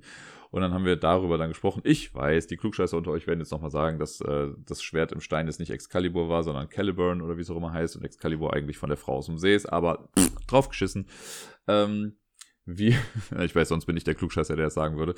Aber in dem Film, ich glaube, im Film wird gar nicht gesagt, dass es Excalibur ist. Das ist einfach nur das Schwert im Stein. Naja, auf jeden Fall äh, haben wir den dann geguckt und sie wollte dann, als die Hexe dann kam, die fand sie ein bisschen gruselig. Dann haben wir das beim ersten Mal gucken übersprungen und sind dann quasi direkt straight zu der ganzen Schwertgeschichte gegangen, nachdem wir das alles mit den Tierverwandlungen und sowas hatten. Und jetzt wollte sie ihn aber nochmal gucken und sie wollte es auch komplett gucken. Und das hat sie auch, also hat sie relativ wenig beeindruckt. Da fand sie den großen Barracuda am Anfang, den fand sie, glaube ich, ein bisschen gruseliger als die Hexe dann am Schluss. Ja, und äh, sonst war es einfach eine sehr süße Zeit eigentlich. Hin und wieder kleine Dramen, die sich abgespielt haben. Aber ich glaube, das ist ja immer normal. Es ist nicht immer alles nur Zuckerschlecken, sondern hin und wieder muss man ja auch erzieherische äh, Grenzen setzen. Und natürlich finden Kinder das doof. Und dann bricht es mir ein bisschen das Herz, wenn sie dann irgendwie weint, weil sie jetzt unbedingt was machen möchte, wo ich aber gesagt habe, nee, das machen wir jetzt nicht. Aber gut, da muss man dann ja auch irgendwie ein bisschen durch. Und ich glaube, alles in allem kriegen wir das aber auch immer wieder ganz gut auf gesunde Bahnen dann gelenkt. Wir hatten jetzt die Woche auch noch einen kleinen Vorteil, äh, was heißt ein Vorteil, aber eine ehemalige Arbeitskollegin, die äh, war am Wochenende nicht da und wir waren dann dort und haben die Katzen gefüttert und die waren dieses Mal sehr zutraulich irgendwie und haben sich mehr zeigen lassen als sonst. Das fand Miepel auch super spannend. Äh, und ja, generell war es einfach viel Quality Time, die wir zusammen hatten. Das war schon sehr, sehr süß. Ich fand eine Nacht ganz spannend. Also es ist ja normalerweise so, dass sie äh, immer in ihrem eigenen Bett quasi einschläft und ja, in der Regel wacht sie dann so um sechs, halb sieben auf und kommt dann rüber, legt sich dann noch mit ins große Bett und fragt dann meistens auch, ob ich dann noch einen Wecker stellen kann, äh, damit sie dann irgendwann aufstehen kann. Manchmal schläft sie dann noch wirklich noch ein, manchmal bleibt sie aber auch dann wach die meiste Zeit. Und in der Nacht von Samstag auf Sonntag, glaube ich, war das, da ist sie um, keine Ahnung, kurz vor vier oder sowas, glaube ich, da ist sie dann schon wach geworden und ist komplett mit ihrer Decke, also mit der normalen dem normalen Bettzeug, sag ich mal, unten so eine kleine Kuscheldecke, die sie noch hat, ist sie dann mit Sack und Pack quasi äh, rübergekommen und wollte dann im großen Bett einfach weiter schlafen mit ihren äh, Kuscheldecken und sowas. Das haben wir dann auch einfach gemacht und es war äh, sehr süß, hat dann noch weiter gepennt. Und äh, dann spielen wir meistens noch irgendwie mit den Stofftieren dann ähm, und dem Arztkoffer. Sie muss dann immer alle Tiere einmal sich erst verletzen lassen. Sie ist da sehr akribisch, dass sich jedes Tier auch einmal verletzt, äh, damit wir sie dann behandeln können. Und das sind Zustände wie in äh, der Arztpraxis Montagmorgens stellenweise, weil letztens meinte sie irgendwann so, oh nein, wir haben nur noch zwei Tabletten, aber noch vier Patienten, was machen wir denn jetzt? Und dann ist sie losgegangen und hat noch Tabletten gekauft. In Form von Weintrauben, die wir noch da hatten. Aber das fand ich sehr knuffig irgendwie. Ja, und sonst war gar nicht mehr so viel. Äh, die Ferien sind jetzt vorbei. Also heute ist Montag, ich werde jetzt gleich in die Schule gehen. Bin mal gespannt, was mich da so alles erwartet. Und bin so semi-motiviert, könnte ich dazu vielleicht noch sagen.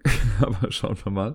Ähm, das war an sich ganz gut. Dadurch, dass ich jetzt gestern im Jamesons war, ist so ein bisschen mein Ferienende-Blues ausgeblieben. Den habe ich normalerweise immer. Und irgendwie hat er mich gar nicht so krass eingeholt dieses Mal. Vielleicht äh, kommt die Realisierung jetzt gleich auf dem Weg dann zur Arbeit nochmal. Aber ja, ich bin mal gespannt, bin auch happy, die Kids wiederzusehen auf der Arbeit und zu gucken, äh, was die so erlebt haben. Die sind ja immer sehr redselig dann eigentlich nach den Ferien. Die meisten zumindest. Manche sind auch zu cool, um dann zu erzählen, was sie gemacht haben. Aber ich glaube, ein paar werden uns da schon so ein bisschen was erzählen können. Und natürlich auch die ganzen Mitarbeitenden wiederzusehen. Da freue ich mich auch schon drauf. Ja, und sonst habe ich dann heute Abend nur noch das Quiz. Das habe ich jetzt auch schon seit drei Wochen nicht mehr gemacht, oder seit vier Wochen im Prinzip. Also vor vier Wochen habe ich das letzte Mal gemacht. Das äh, war total seltsam, das wieder vorzubereiten, weil es jetzt so lange nicht der Fall war. Äh, bin mal gespannt, wie es wird. also ich ich habe jetzt, was die Fragen angeht, das ist eine gesunde Mischung von Sachen, die man absolut nicht wissen kann oder Sachen, die man wissen könnte. Und äh, sonst aber ganz nett. Äh, Sarai hat äh, mir eine sehr schöne, gute Inspiration gegeben für die Bilderrunde. Ähm, das war dann ganz gut. Die war quasi äh, telefonischer, seelischer Beistand, als ich das Quiz dann noch gemacht habe. Und da hat sie noch ein paar Ideen zu beigesteuert. Das hat das Ganze auch nochmal ein bisschen einfacher gemacht. Also auch vielen lieben Dank dafür nochmal. Und ja, dann schauen wir mal. Ansonsten, ich bin mir gar nicht mehr sicher. Ich glaube, ich habe das letzte Mal über Coffee gar nichts mehr gesagt. Also alle, die mir jetzt in der Zwischenzeit bei Coffee was äh, gespendet haben, vielen lieben Dank dafür. Das ist, glaube ich, durch die ganze Messe-Sache und so ein kleines bisschen untergegangen. Bin mir aber auch gar nicht mehr so ganz sicher, ob ich es nicht vielleicht doch gesagt hatte. Aber sicher weiß ich es gar nicht, deswegen sage ich aber hier nochmal stellvertretend für äh, vor zwei Wochen war das, glaube ich, äh, sage ich nochmal Danke dafür, danke für alles. Das hat mich sehr, sehr, sehr gefreut, wie immer. Und äh, ja, Ansonsten, genau, eine Sache, über die ich vielleicht noch auch noch mal kurz sprechen kann. Mich hat eine sehr äh, nette Mail noch ereilt. Und zwar, ich habe ja vor oh, zwei oder drei Wochen, ich bin einfach echt schlecht manchmal im Beantworten oder im Reagieren auf sowas. Das tut mir auch immer wieder leid. Äh, ich habe gerade irgendwie einfach immer auch viel zu tun. Aber äh, mich erreichte eine Mail und zwar ging es darum, dass ich mich ja beim letzten Mal, also irgendwann letztes Mal, so dafür entschuldigt habe, dass ich so spät war mit dem Podcast ähm, dass er irgendwie nicht pünktlich rausgekommen ist und so. Und da habe ich von der äh, Katharina eine nette Mail bekommen, die meinte, äh, dass ich mich nicht rechtfertigen muss, wenn der Podcast verspätet rauskommt, weil ich das Ganze ja unentgeltlich mache und ähm, dass es überhaupt nicht schlimm ist, wenn der Podcast mal ein bisschen später rauskommt. Vielen lieben Dank dafür, das hat mir wirklich viel bedeutet, dass das so als Feedback nochmal kam. Das kriege ich auch so immer mal wieder irgendwie aus dem direkten Umfeld, aber das jetzt mal von äh, nochmal, sag ich mal, von außerhalb nochmal so gesagt zu bekommen, ist ganz gut. Ich mache mich schon oft auch irgendwie ein bisschen bekloppt damit. Und ich denke, oh mein Gott, ey, komm, diesen einen, das, also, den Montag kann ich doch einhalten. Aber es ist, äh, manchmal spielt das Leben halt so ein bisschen dazwischen. Da mache ich mich, glaube ich, selbst ein bisschen bekloppter, als ich es machen müsste. Äh, ich versuche natürlich eine gewisse Regelmäßigkeit reinzubekommen. Und normalerweise gelingt mir das ja auch, aber irgendwie ist in der letzten Zeit alles ein bisschen viel geworden oder mehr geworden und deswegen schaffe ich das nicht immer. Also in der Regel soll es beim Montag bleiben, aber es kann auch immer mal wieder sein, dass ich vielleicht einen Tag später oder so da bin. Dann nehmt es mir bitte nicht übel, nehmt es genauso locker wie Katharina. Auf jeden Fall danke für deine Mail, das hat mir viel bedeutet. Und damit belasse ich es dann auch heute einfach mal äh, bei diesem Podcast. Ist jetzt auch wieder ein bisschen was geworden. Knapp zwei Stunden hier, bis ich mit dem Outro fertig bin. Und meiner Laberei jetzt hier sind es bestimmt knapp über äh, zwei Stunden. Deswegen, äh, ja, verabschiede ich mich. Ich wünsche euch allen eine wunderschöne Woche. Spielt viel, bleibt gesund und bis dann.